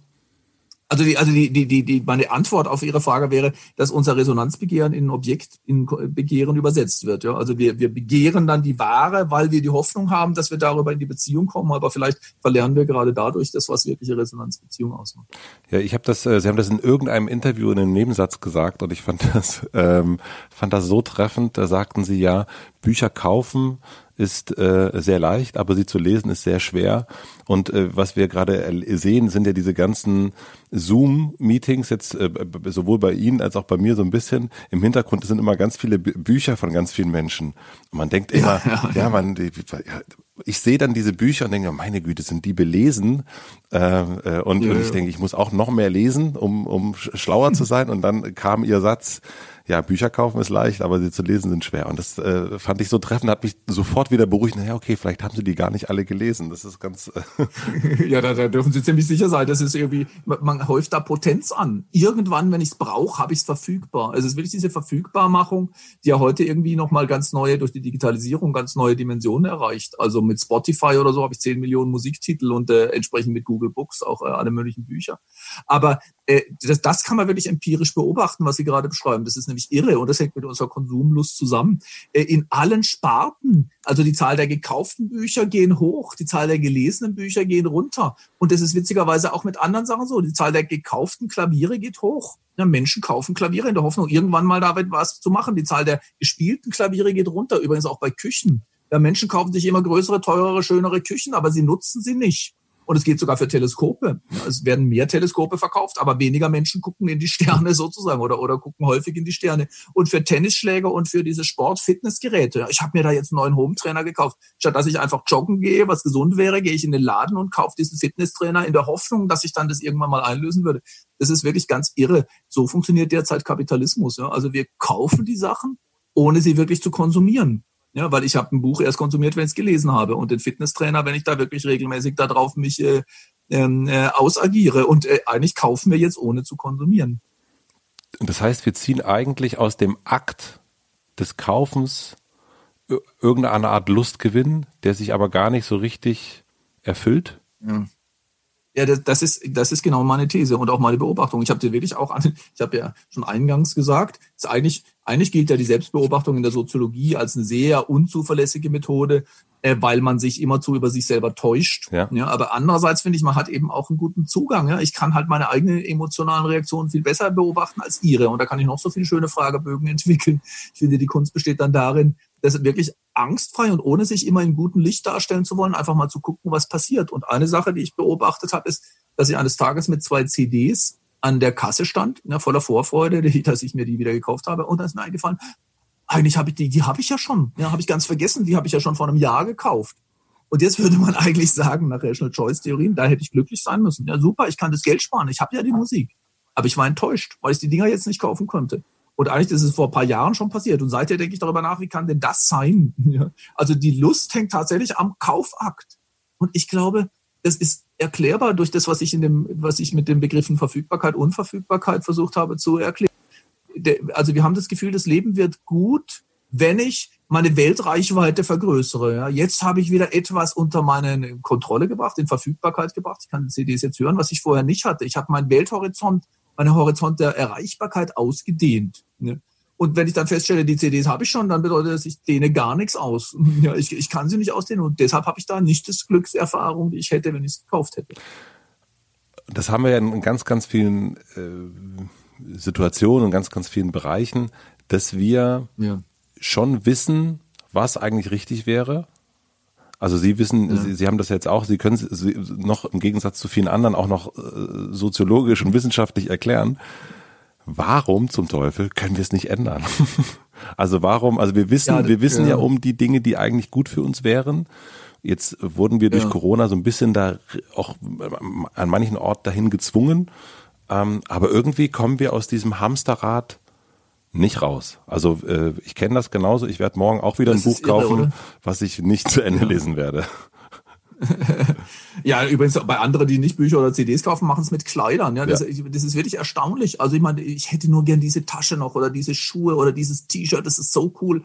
Und der Witz ist, währenddem ich, wenn ich es noch nicht habe, das wahnsinnig attraktiv ist, verwandelt seine Qualität, weil wenn ich es dann weiß, oh, das liegt ja auch noch im Schrank und ich habe es noch nie angehabt, ja, dann, dann kriege ich ein schlechtes Gewissen. Ja gegenüber dem Buch oder dem Fitnessgerät, dem Klavier oder dem T-Shirt oder der Handtasche, die ich nie nutze.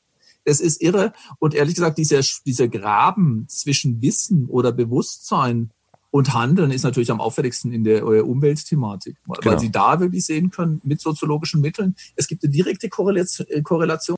Je mehr Ihr Wissen über äh, ökologische Folgen und je größer Ihre Sorge um die Klimawandel, sagen wir mal, umso schlechter ihr, ihr ökologischer Fußabdruck. Wirklich? Ja, also das ist nicht, ja, es ist nicht kausal bedingt, aber wenn Sie, wenn Sie soziale Schichten untersuchen, ja, wer weiß wie viel darüber, wer macht sich wie viel Sorgen? Und wer lebt schlecht, dann ist es praktisch eins zu eins korreliert. Woher kommt es? Weil es halt sozusagen, ich sage jetzt mal, Oberschichten sind, ja, die haben die gute Bildung und die haben sozusagen auch keine Existenzsorgen aber sie haben das große Haus, dann braucht man halt doch das zweite Auto, dann muss man halt doch diese oder jene Geschäftsreise machen. Also nehmen Sie mich ja, ich meine drei Interkontinentalflüge und mein ökologischer Haushalt ist im Eimer.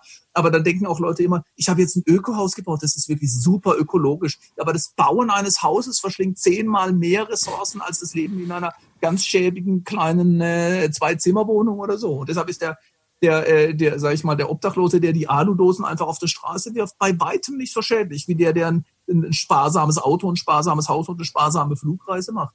Und äh, deshalb, deshalb sieht man, es kommt nicht auf unser Denken in erster Linie an. Ich würde wirklich sagen, Weltbeziehung ist ganz stark eine physische, eine emotionale, eine leibliche, eine gelebte. Und in der stimmt was nicht. Und weil da was nicht stimmt, müssen wir permanent unseren Verbrauch steigern, unser Tempo steigern, unsere Lebensweise steigern. Und deshalb ist die, deshalb, deshalb denke ich immer, die, die, die Revolution, die wir brauchen, die, die fängt gar nicht auf der kognitiven Ebene an, sondern in, auf der, in der relationalen Ebene, in der Art und Weise, wie wir zu uns und zu den Dingen in Beziehung treten.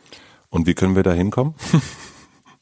Ja, das ist die große, das ist die Gretchenfrage. Ich würde sagen, die Zeit ist um. Dafür haben wir jetzt kein, nein, weil, weil das ist wahnsinnig schwer. Ich meine, manchmal rede ich mich, ich rede mich auf verschiedene Weisen damit raus, dass ich irgendwie sage, ähm, also ich habe mehrere Antworten darauf. Das eine ist irgendwie zu sagen, wenn ich jetzt eine Blaupause liefere, ja, sieben Schritte zur besseren Welt, da versuche ich ja Resonanz selber verfügbar zu machen, von der ich immer sage, die ist eigentlich unverfügbar. Ja. Man, das kann man nicht in dem Sinne vorhersagen. Und, und auf der anderen Seite würde ich sagen, ich glaube schon, dass die ganze Kultur der Moderne auf dieser Ausdehnung von Weltreichweite liegt und auf dieser Logik dynamischer Stabilisierung. Wir müssen immerzu mehr konsumieren, mehr produzieren, schneller werden, innovativ sein, um das Bestehende zu erhalten. Und deshalb bedarf es einer wirklich radikalen, eines radikalen Wandels der Existenzweise. Und wenn Sie, wenn wir jetzt im Mittelalter säßen, Sie und ich, und fragen würden, wie kommen wir denn jetzt in die Moderne? Dann wären wir genauso ratlos, weil es gibt nicht diesen einen Weg, diese eine Reform, wie man hingehen kann. Aber das klingt ja wie pessimistisch, weil ich sagen würde, das kann man nicht machen. Da kann man auch nicht sagen, es ist dieses Stellschräubchen oder jenes, an dem wir drehen müssen. Trotzdem glaube ich, dass es vielleicht einen Weg gibt, wie wir auch sozusagen uns nicht so komplett ohnmächtig fühlen, weil mir ist einfach aufgefallen, übrigens gerade auch in der Corona-Krise. Also was sich in der Corona-Krise auf, auf, auf, im Großen zeigt, zeigt sich in unserem Alltag ständig im Kleinen. Und ich habe das vorhin versucht zu sagen, dass es einen Unterschied gibt zwischen dem, was die Märkte brauchen, also zum Beispiel jetzt wirtschaftliche Öffnung, ja, mhm. Läden aufmachen, Betriebe aufmachen und so, und dem, was das Leben braucht. Ne, in dem Fall dann wirklich sogar das physische Überleben. Also in den USA oder so kann man ziemlich gut sehen, eigentlich bräuchten die noch weiteren Lockdown, ja, aber die Wirtschaft braucht was anderes. Und dieser Spalt, den erfahren wir, glaube ich, also ich würde sagen, zwischen der dynamischen Stabilisierung, ja, um stabil zu bleiben, müssen wir beschleunigen, wachsen, innovieren und einer anderen Orientierung, nämlich einer Lebensorientierung oder einer Resonanzorientierung, da gibt es immer einen Spalt dazwischen und den erleben wir immer im Alltag, überall. Ja, dass ich nämlich, es ist jetzt egal, wo Sie anfangen, mein Lieblingsbeispiel derzeit ist, wenn ich durch die Straßen gehe, sei es von Erfurt oder von Jena oder von Berlin oder von Paris, da sitzen ganz viele obdachlose Menschen, inzwischen sogar Familien, die vielleicht aus dem Osten oder sonst wo gekommen sind, die sagen, kannst du mir was geben? Und eigentlich verhärten wir uns dann ja in aller Regel und sagen, nee, lass mich in Ruhe. Und eigentlich nehmen wir die irgendwann wie ein Müllsack wahr, ja, schon wieder irgendwas, was stört in der Straße. Was zwingt uns dazu? Absolut niemand und nichts, ja, weil jeder dieser Appelle ist eigentlich ein Resonanzappell. Lass dich auf mich ein, hör mich, das ist ein Anruf. Und warum kann ich denn nicht ein Lächeln schenken oder einen Satz oder einen Euro? Dieser Euro macht mich nicht arm. Ja, ich kann nicht jedem eingeben, aber ich kann relativ viel geben zum Beispiel und dann habe ich eine andere Form des in der Welt Weltseins. Und ich kann mit der Kassiererin an der Kasse, das ist der Klassiker als Beispiel, ein Lächeln austauschen oder einen Satz, statt dass ich zur Maschine gehe. Und übrigens in jeder Arbeitswelt ist es so. Ne? In, in jedem, in, der, in, in dem im Erziehungssystem, auch als Professor, wenn ich mit meinen Studenten interagiere oder, oder, oder als Professorin oder wenn ein Lehrer mit äh, Schülerin interagiert, ähm, äh, da gibt's immer dieser Doppelappell, lass dich auf mich ein, hör mir zu und ich muss den Lehrplan erfüllen und ich habe noch tausend andere Aufgaben. Und es gilt für die für die Ärztin mit dem Patienten und für den Krankenpfleger mit der Patientin zum Beispiel. Ja, immer gibt's einen Doppelappell lass dich auf mich ein, hör die andere Stimme, äh, äh, tritt mit ihr in Resonanz und erfülle das Soll. Ja, eine Stunde, acht Minuten haben wir für ein Gespräch oder so etwas. Und das gilt auch für meine Arbeit. Ich muss einen Aufsatz schreiben, der muss morgen fertig sein. Jetzt kann ich eigentlich nur noch Copy and Paste machen oder ich kann tatsächlich mal den Gedanken nachgehen, was Neues entwickeln. Ich glaube, der Spalt zwischen Resonanzorientierung und Steigerungsorientierung zeigt sich in fast jeder Minute unseres Lebens. Und wir können einfach uns ich hoffe, das ist das, was ich tun will als Soziologe mit dem Resonanzbuch, mit dem Unverfügbarkeitsbuch. Wenigstens das Bewusstsein und den Sinn für diese andere Seite unseres Lebens wieder wecken. Und ich hoffe, dass wir die dann immerzu in Stellung bringen können gegenüber ähm, den systemischen Steigerungserfordernissen und auf diese Weise vielleicht irgendwann stark genug werden, auch die institutionellen Verhältnisse so ändern, dass wir ein besseres Leben haben werden. Das ist sehr optimistisch gesagt, aber so ungefähr stelle ich es mir vor.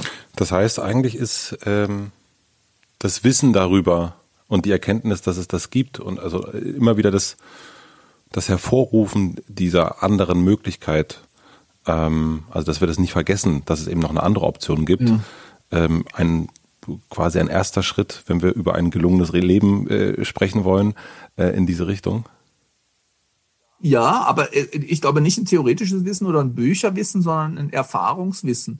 Also meine These ist ja, dass man Resonanz nicht lernen muss. Das ist nicht irgendetwas, was, es ist auch nicht einfach ein Luxusprodukt, was Sie und ich äh, uns leisten können, aber Menschen, die in anderen Verhältnissen leben, nicht. Weil schauen Sie sich ein kleines Kind an. Das ist ein Resonanzwissen. Wenn man was über Weltbeziehungen wissen will, dann äh, macht es Sinn, kleine Kinder anzugucken, bevor das Besitzwesen sind, die etwas haben wollen. Und bevor es Sprache- und Vernunftwesen sind, sind es Resonanzwesen, die darauf angewiesen sind, dass sie berührt werden, ja, dass sie gestreichelt werden und die dann entdecken, dass sie mit ihrer Stimme, mit ihren Bewegungen, mit den Ärmchen und den Füßchen und äh, mit, äh, mit, äh, mit den Augen Kontakt herstellen können, in Resonanz treten können. Deshalb würde ich sagen, wir haben eigentlich dieses Erfahrungswissen. Es geht nur oft verschüttet, weil die To-Do-Liste überwältigend ist und der Zeitdruck und der Ressourcenkampf.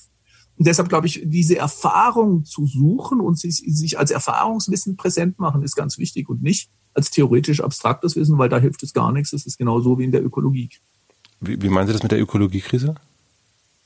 Ja, da hilft das Wissen auch nichts. Also da würde ich wirklich sagen, es hilft nichts, weil seit 50 Jahren Club of Rome Bericht ähm, wissen wir, dass es ein ökologisches so, mhm. Problem gibt. Und wenn Sie sich das, wenn, wenn wir uns das anschauen, zum Beispiel Zahl der Flug, ich finde, finde ich, finde ich, ich finde das wirklich abartig eigentlich. Wenn man das global betrachtet, ich denke mir immer, wie würden Aliens unsere Welt sehen? Und dann hat man sowas wie ein Bewegungsprofil der Erde. Ja, also wie viel Menschen, Dinge, Güter, Erdreich, er ist äh, zu einem bestimmten Zeitpunkt in Bewegung. Da stellt man eigentlich fest, man kriegt einfach eine exponentielle Wachstumskurve. Das sehen Sie ja wieder an die Zahl der Lastwagen auf der Welt, jedes Jahr gestiegen. Die Zahl der Flugreisen exponentiell gestiegen, die Zahl und die Größe der Containerschiffe gestiegen, die Zahl der Kreuzfahrtschiffe gestiegen, sogar die Zahl der Straßenbahnen, der Autos, der Fahrräder steigt. Und nichts hat daran etwas ändern können. Da hat man noch so viel Klimakonferenzen, selbst Fridays for Future hatte eigentlich keinen Einfluss darauf. Corona hat, ehrlich gesagt, da wirklich ganz viel stillgestellt, dramatisch stillgestellt, 85 Prozent des Flugverkehrs. Da würden Sie sagen, da, wird, da sieht man, das war nicht das Wissen, was erstmal eine Änderung herbeigeführt hat, sondern es war, es war eigentlich praktische Erfahrung, so in dem Fall praktische Bedrohung.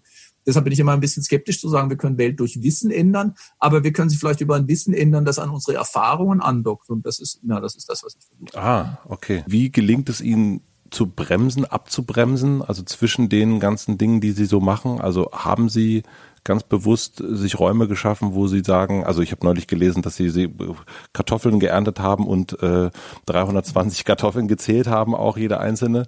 Ähm, wie gelingt Ihnen das sonst in einem, ja, in einer, in einer nicht äh, abgeschlossenen Welt?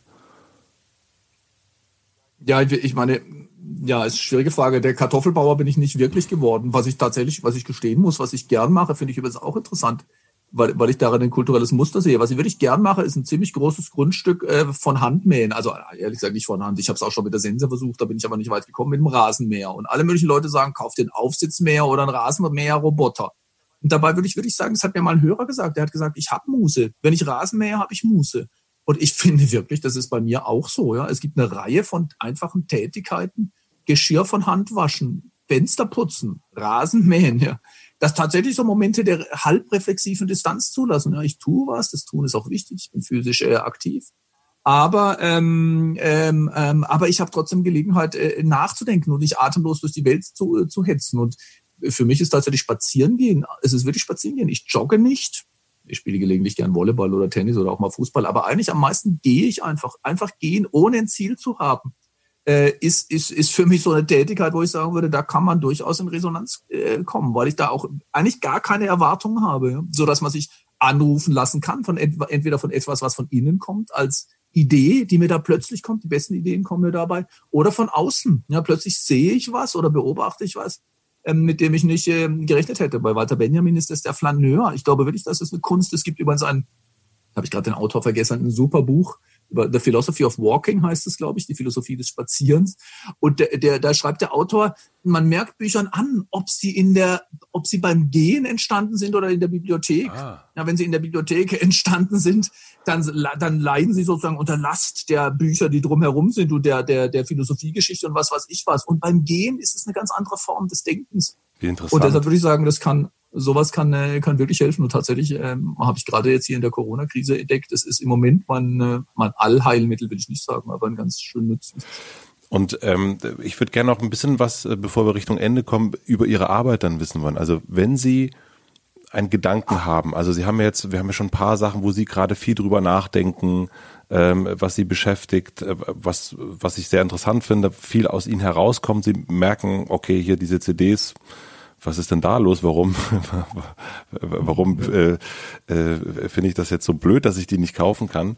Ähm, und gerade in dieser Zeit, wo sie eben nicht jetzt äh, über Monate an dem gleichen Ort sind, sondern irgendwie von A nach B chatten, hier eine Vorlesung, äh, dort was zu tun.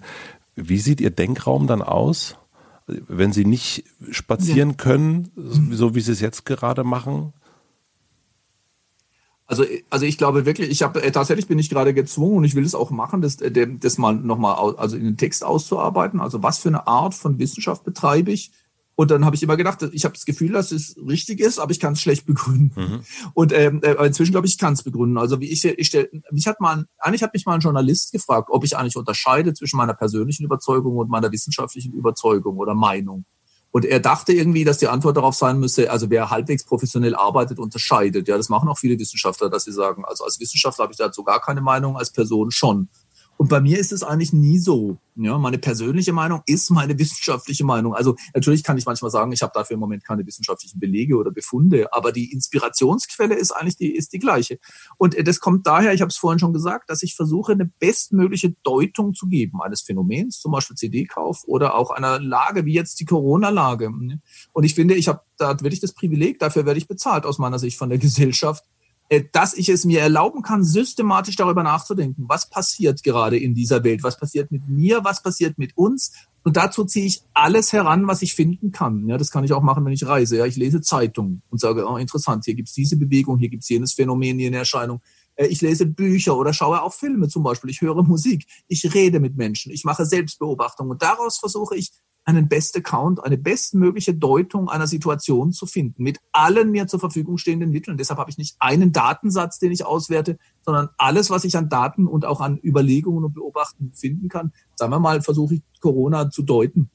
Und das ist aber nicht das Ende, sondern da geht's erst los. Und deshalb muss ich sagen, ich glaube, deshalb reise ich viel. Ich mache das wirklich, also ich bin eigentlich fast weltweit unterwegs und immerzu rede ich auch wahnsinnig gerne mit Studierenden und Menschen einfach aus allen Schichten, weil ich finde, so ein Best Account, der darf da nicht einfach als letzte Wahrheit stehen. Das ist kein Wissen, das ist ein erster Versuch. Und den präsentiere ich Menschen in ganz unterschiedlichen Weltgegenden. Ich war wirklich äh, äh, im letzten Jahr in Brasilien zum Beispiel mit Müllsammlern unterwegs oder mit den ähm, ähm, mit den äh, mit der landlosen Bewegung und weil ich wissen will, wie sieht es von dort aus aus? Was ist Ihre Wahrnehmung der Welt, der ihrer Möglichkeiten, der Perspektive, dessen was schief geht, dessen was Glück bedeuten kann? Und indem mir Studierende sagen, aber Herr Rosa, ich sehe das anders, indem mir Menschen, die arbeiten, sagen, aber Herr Rosa, an dem Punkt, zum Beispiel, gibt immer Leute, die dann gesagt haben, ich nehme gar keine Beschleunigung wahr.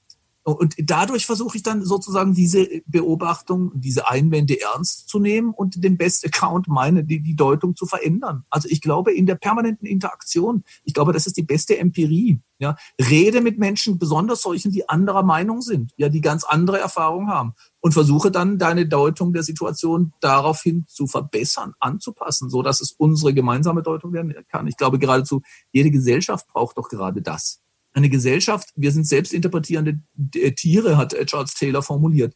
Äh, unsere Realität wird auch durch unsere Deutung unserer Situation und unserer Lage und unseres Menschseins geschaffen. Und diese Deutung ist eine kollektive Aufgabe. Und wenn es Menschen gibt, die dafür bezahlt werden, das waren häufig Philosophen, heute sind es, glaube ich, auch Soziologen, oder wir können da einen Anteil dran haben. Wir sind nicht nur wir, die Medien ja. leisten ihren Anteil, das ist doch völlig klar. Sie machen das mit ihren, äh, hier mit ihren Podcasts ähm, äh, versuchen wir gemeinsam äh, Welt zu deuten. Und mit, mit je heterogeneren Schichten man sich darauf einlässt, umso besser, hoffe ich, wird diese Deutung. Das heißt eigentlich, dass Sie sagen, wenn ich das so richtig verstanden habe, äh, Ihre Arbeit zu einem Thema ist nie fertig. Es ist immer nur ja, ein, ein, ein, ein Moment und der kann, wenn Sie morgen rausfahren äh, nach Berlin und, äh, und, und sich nochmal eine ganz neue Welt sehen, kann sich ihre Meinung zu den Themen, die wir jetzt gerade hatten, also jetzt 26. Juni, äh, auch nochmal komplett drehen und es kann ein neuer Aspekt dazu kommen, den sie jetzt am 26. noch nicht hatten das ist doch definitiv so. Ich meine, das heißt Leben. Ja? Also sich berühren und verwandeln lassen, das gilt für mich auch für die Wissenschaft. Ich hasse das wirklich, wenn, wenn Wissenschaftlerinnen und Wissenschaftler irgendwie den Versuch haben, sie müssen ihre, ihre, ihre Theorie, sagen wir mal, oder ihre These jetzt mit allen Mitteln verteidigen. Das ist der gleiche Fehler, den wir oft auch im Alltag machen. Da glaube ich wirklich an Max Webers Idee intellektueller Rechtschaffenheit oder Redlichkeit. Der hat gesagt, deine Position wird besser, wenn du das, was dagegen sprichst, so ernst wie möglich nimmst. Ne? Und ich hoffe, dass ich mein Denken, und ehrlich gesagt, ich kann das auch sehen, von meinem frühen Taylor-Buch über das Beschleunigungsbuch zum Resonanzbuch, zum Unverfügbarkeitsbuch. Mein Denken, mein Fokus hat sich immer wieder verschoben und nichts ist das letzte Wort. Und ich hasse es, also wenn, wenn ich das Resonanz Konzept hat ja überall Anschluss gefunden. Und gelegentlich werde ich gefragt, wie es denn jetzt richtig ist mit der Resonanz. Und dann sage ich immer, Leute, ich habe nicht den blassesten Schimmer. Das war ein Versuch, es mal vorzuschlagen. Ich finde es toll, wenn Leute was anderes draus machen, das anders aufgreifen, anders interpretieren. Das ist Lebendigkeit, das ist, das ist resonantes Leben. Also ich will auf gar keinen Fall jemals fertig werden mit der Welt. Übrigens ist genau das, was Igor Levit sagt. Er will niemals fertig werden mit der Mondscheinsonate. Ja. Sie immer wieder neu zu erfahren, ist das, was für ihn Glück bedeutet. Und äh, eigentlich kann es uns so mit der Welt überhaupt gehen. Also einen Vorschlag machen. Ja, einen Vorschlag machen und sie neu zu erfahren. Und natürlich nicht, das heißt übrigens nicht, also das würde ich schon sagen, das heißt jetzt natürlich nicht einfach vom einen zum anderen springen. Also, also meine, ich, also ich glaube, würde ich mal, also ich, ich Also ich versuche mir das immer wieder klar zu machen, aber ich glaube, es ist auch so. Das Denken entwickelt sich sozusagen schrittweise, ja, weil die alten Erfahrungen bleiben ja bestehen und wahrscheinlich je älter man wird, umso weniger wird vielleicht so, wird man alles aufgeben, aber dass sich da immer wieder was Neues hinzukommt und dass sich im Lichte dieses Neuen auch das Alte äh, ändert, das äh, passiert häufig. Ich habe zum Beispiel am Anfang, mein erstes Buch ist Identität und kulturelle Praxis. Da dachte ich noch und habe das auch mit Leidenschaft verteidigt. Ich verteidige das, was ich denke, immer mit Leidenschaft, aber eben offen für Einwände. Ich wollte unbedingt stabile Identität begründen. Ich wollte sagen, menschliches Leben gelingt nur, wenn wir stabil wissen, wer wir sind und sein wollen. Und heute würde ich sagen, nein, ich glaube tatsächlich aufgrund vieler Einwände auch, es kommt gar nicht so sehr darauf an, dass wir sozusagen immer der gleiche, wir müssen nicht immer der gleiche bleiben. Und vielleicht haben wir auch gar nicht diesen festen inneren Kern, sondern wir müssen resonanzfähig bleiben. Und resonanzfähig heißt nicht nur wandelbar, sondern auch eine eigene Stimme haben. Und diese eigene Stimme habe ich früher für Identität gehalten. Jetzt habe ich festgestellt, die ändert sich im Laufe des Lebens und je nach Kontext und Situation, in der ich bin.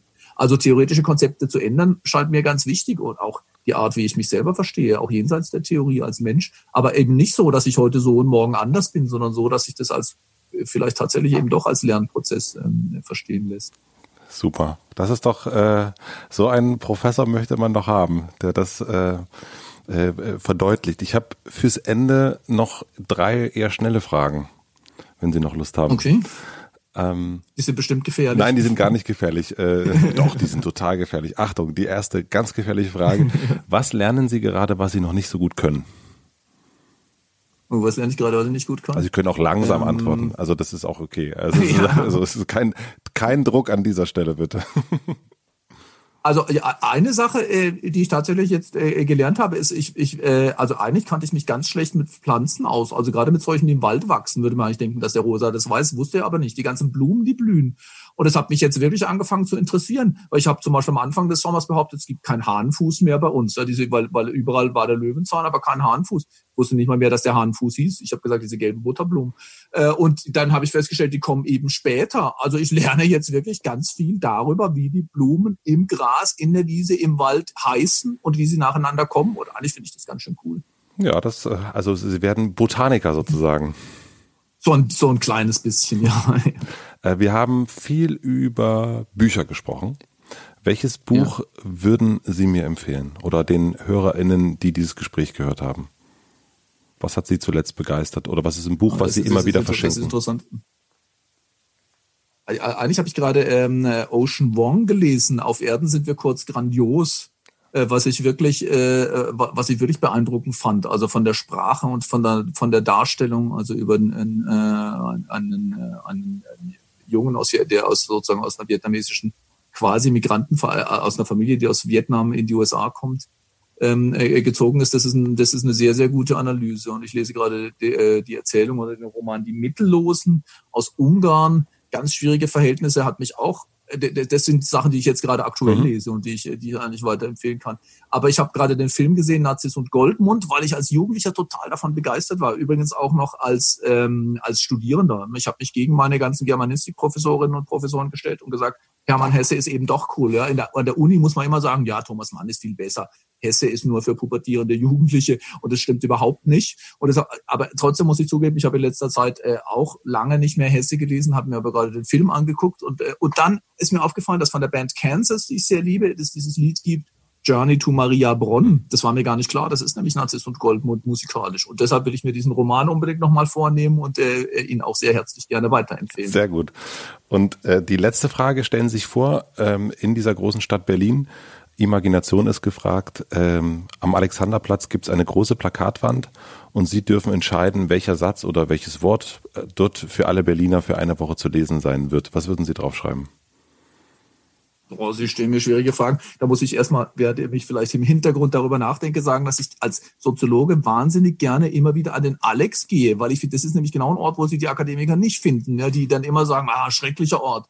Und ich finde das wahnsinnig interessant, dieses bunte, vielfältige, auch der, der, ich würde sagen, da kommt ein Moment von Unverfügbarkeit ins Spiel. Ja, da weißt du nie auch, welche sozialen Dynamiken sich entwickeln. Also ich liebe geradezu den Alex. Ähm, so, das, sagt, jetzt, das hat, auch, also das hat auch noch niemand hier in einem Podcast gesagt. Ja, das kann ich mir gut vorstellen, ja. Weil der, der Alex geht der Alex als schrecklich. Ich fand das nie. Für mich war der Inbegriff geradezu des Metropolitanen, Unkontrollierbaren, äh, auch ein bisschen unheimlichen, aber ja, ich liebe den. So, So, und also was würde ich da jetzt hinschreiben? Es muss ein Wort sein. Nee, oder ein Satz. Also das kann ein Zitat sein, was auch immer. Muss auch nicht von Ihnen sein, was immer Sie möchten. Ich meine, sowas finde ich immer schwierig eigentlich. An der Stelle habe ich immer das Gefühl, ich kriege die direkte Resonanzblockaden. Aber ich würde, ich, ich, ich würde hinschreiben, lass dich berühren und verwandeln, Ausrufezeichen. Lass dich berühren und verwandeln. Das ist doch wirklich ja. schön. Also das passt auch wunderbar zu unserem Gespräch, würde ich sagen. Also äh, ich hatte auf, Ja, ja, klar. Also ich hatte auf, Also ist ein bisschen so. Ja, bitte? Ja ist, ist natürlich sozusagen, ist halt, ist sozusagen etwas, was ich aus dem, aus dem Resonanzkonzept ableiten wollte und wo ich halt sagen würde, daran, daraus, daran fehlt es gerade. Und in Corona-Zeiten ist natürlich nochmal doppelt, doppelsinnig. Also ich habe auf jeden Fall in diesem Podcast, und das ist auch, ähm, als ich zum ersten Mal so von, von ihrer Resonanztheorie gehört habe, äh, von einem Freund von mir, Alex, herzliche Grüße an dieser Stelle, ähm, habe ich gedacht, ja, das ist eigentlich das, warum ich den Podcast so gern mache, weil ich eigentlich auch nie weiß, was kommt jetzt auf mich zu, äh, was wird passieren, äh, äh, ist es wirksam oder nicht? Und dann, wenn der Podcast rauskommt, ja. dann kommt ja auch nochmal, manchmal kommt viel, manchmal kommt wenig. Und, äh, und dieser Unverfügbarkeit äh, habe ich einen totalen, äh, eine totale Freude und ich glaube, also jetzt äh, die, die anderthalb Stunden, die wir jetzt hatten, auch ganz, ganz viel so äh, von, von Katzen, über was wir alles gesprochen haben, äh, ganz viel Resonanz erlebt. Also vielen, vielen herzlichen Dank für Ihre äh, klugen Gedanken und für ihre Zeit. Also das äh, hat mir sehr, sehr große Freude bereitet. Ja, mir auch, war, war wirklich interessant. Ich finde es auch interessant, was Sie gerade gesagt haben, weil ich, das leuchtet mir sofort ein. Ja, sich auf sowas einzulassen, wie Sie das machen, erfordert ziemlich viel Mut, weil Sie es mit Unverfügbarkeiten zu tun haben. Ja, Sie können es mit ganz einsilbigen GesprächspartnerInnen zu tun haben oder mit solchen, die nie wieder aufhören zu reden oder die verschroben sind oder sonst was. Und, aber der, der Witz ist jetzt sozusagen, dass Sie natürlich, Sie können es nur genießen, wenn Sie eine entsprechende Selbstwirksamkeitserwartung haben. Was da auch immer kommt, ich werde damit umgehen können. Und es ist nicht die Kontrollerwartung. Ich habe alles unter Kontrolle, weil können sie gar nicht. Also sie wissen nicht, was der andere macht. Aber sie haben genügend Selbstwirksamkeitserwartung, dass sie daraus was machen können. Und ich glaube, da sieht man wirklich, wann Leben oder wann Interaktion gelingen kann. Insofern sehen Sie, Soziologen drehen alles in die Theorie, aber es hat riesigen Spaß gemacht. Freut mich. Danke, danke. Vielen, vielen herzlichen Dank fürs Zuhören. Ich hoffe, ihr habt aus diesem Gespräch genauso viel mitgenommen wie ich. Ich habe in den letzten Tagen immer wieder an die Resonanz gedacht und mich gefragt, bin ich gerade in einem Resonanzmoment oder vielleicht auch nicht. Das ist auf jeden Fall ein Konzept, was mir bleiben wird. Ich freue mich wie immer über Instagram Stories von unterwegs. Vielleicht seid ihr jetzt auch gerade spazieren, so wie Hartmut Rosa. Dann schickt mir gerne ein Foto von unterwegs. Vielen herzlichen Dank für die Unterstützung an Dell, an Heineken und an Blinkes. Vielen herzlichen Dank für die redaktionelle Unterstützung an Anni Hofmann und für die Musik natürlich an Jan Köppen. Und wie fast immer gibt es jetzt eine kleine Podcast-Empfehlung zum direkten Weiterhören, wenn ihr Lust habt. Vielleicht kennt ihr schon den Familienrat-Podcast von Mitvergnügen. Wir machen jetzt einen neuen Podcast, der nennt sich Beziehungsrat-Podcast. Und im Familienrat geht es ja um Fragen rund um das Thema Familie. Und im Beziehungsrat-Podcast geht es um eure Fragen rund um das Thema Beziehung. Im Familienrat beantwortet eure Fragen Katja Saalfrank. Im Beziehungsrat ist es Ursula Nuber. Das ist eine sehr erfahrene Paartherapeutin. Vielleicht kennt ihr sie auch aus dem Paardiologiebuch. Die erste Folge ist jetzt online, überall da, wo man Podcasts hören kann. Die Fragen stellt meine Kollegin Maxi Stumm. Ich freue mich sehr, dass sie jetzt auch einen Podcast macht. Beziehungsrat Podcast überall da, wo man Podcasts hören kann. Ich wünsche euch noch einen schönen Tag, eine gute Nacht, einen schönen Nachmittag und natürlich sehr, sehr viel Resonanz. Bis nächste Woche Mittwoch. Euer Matze.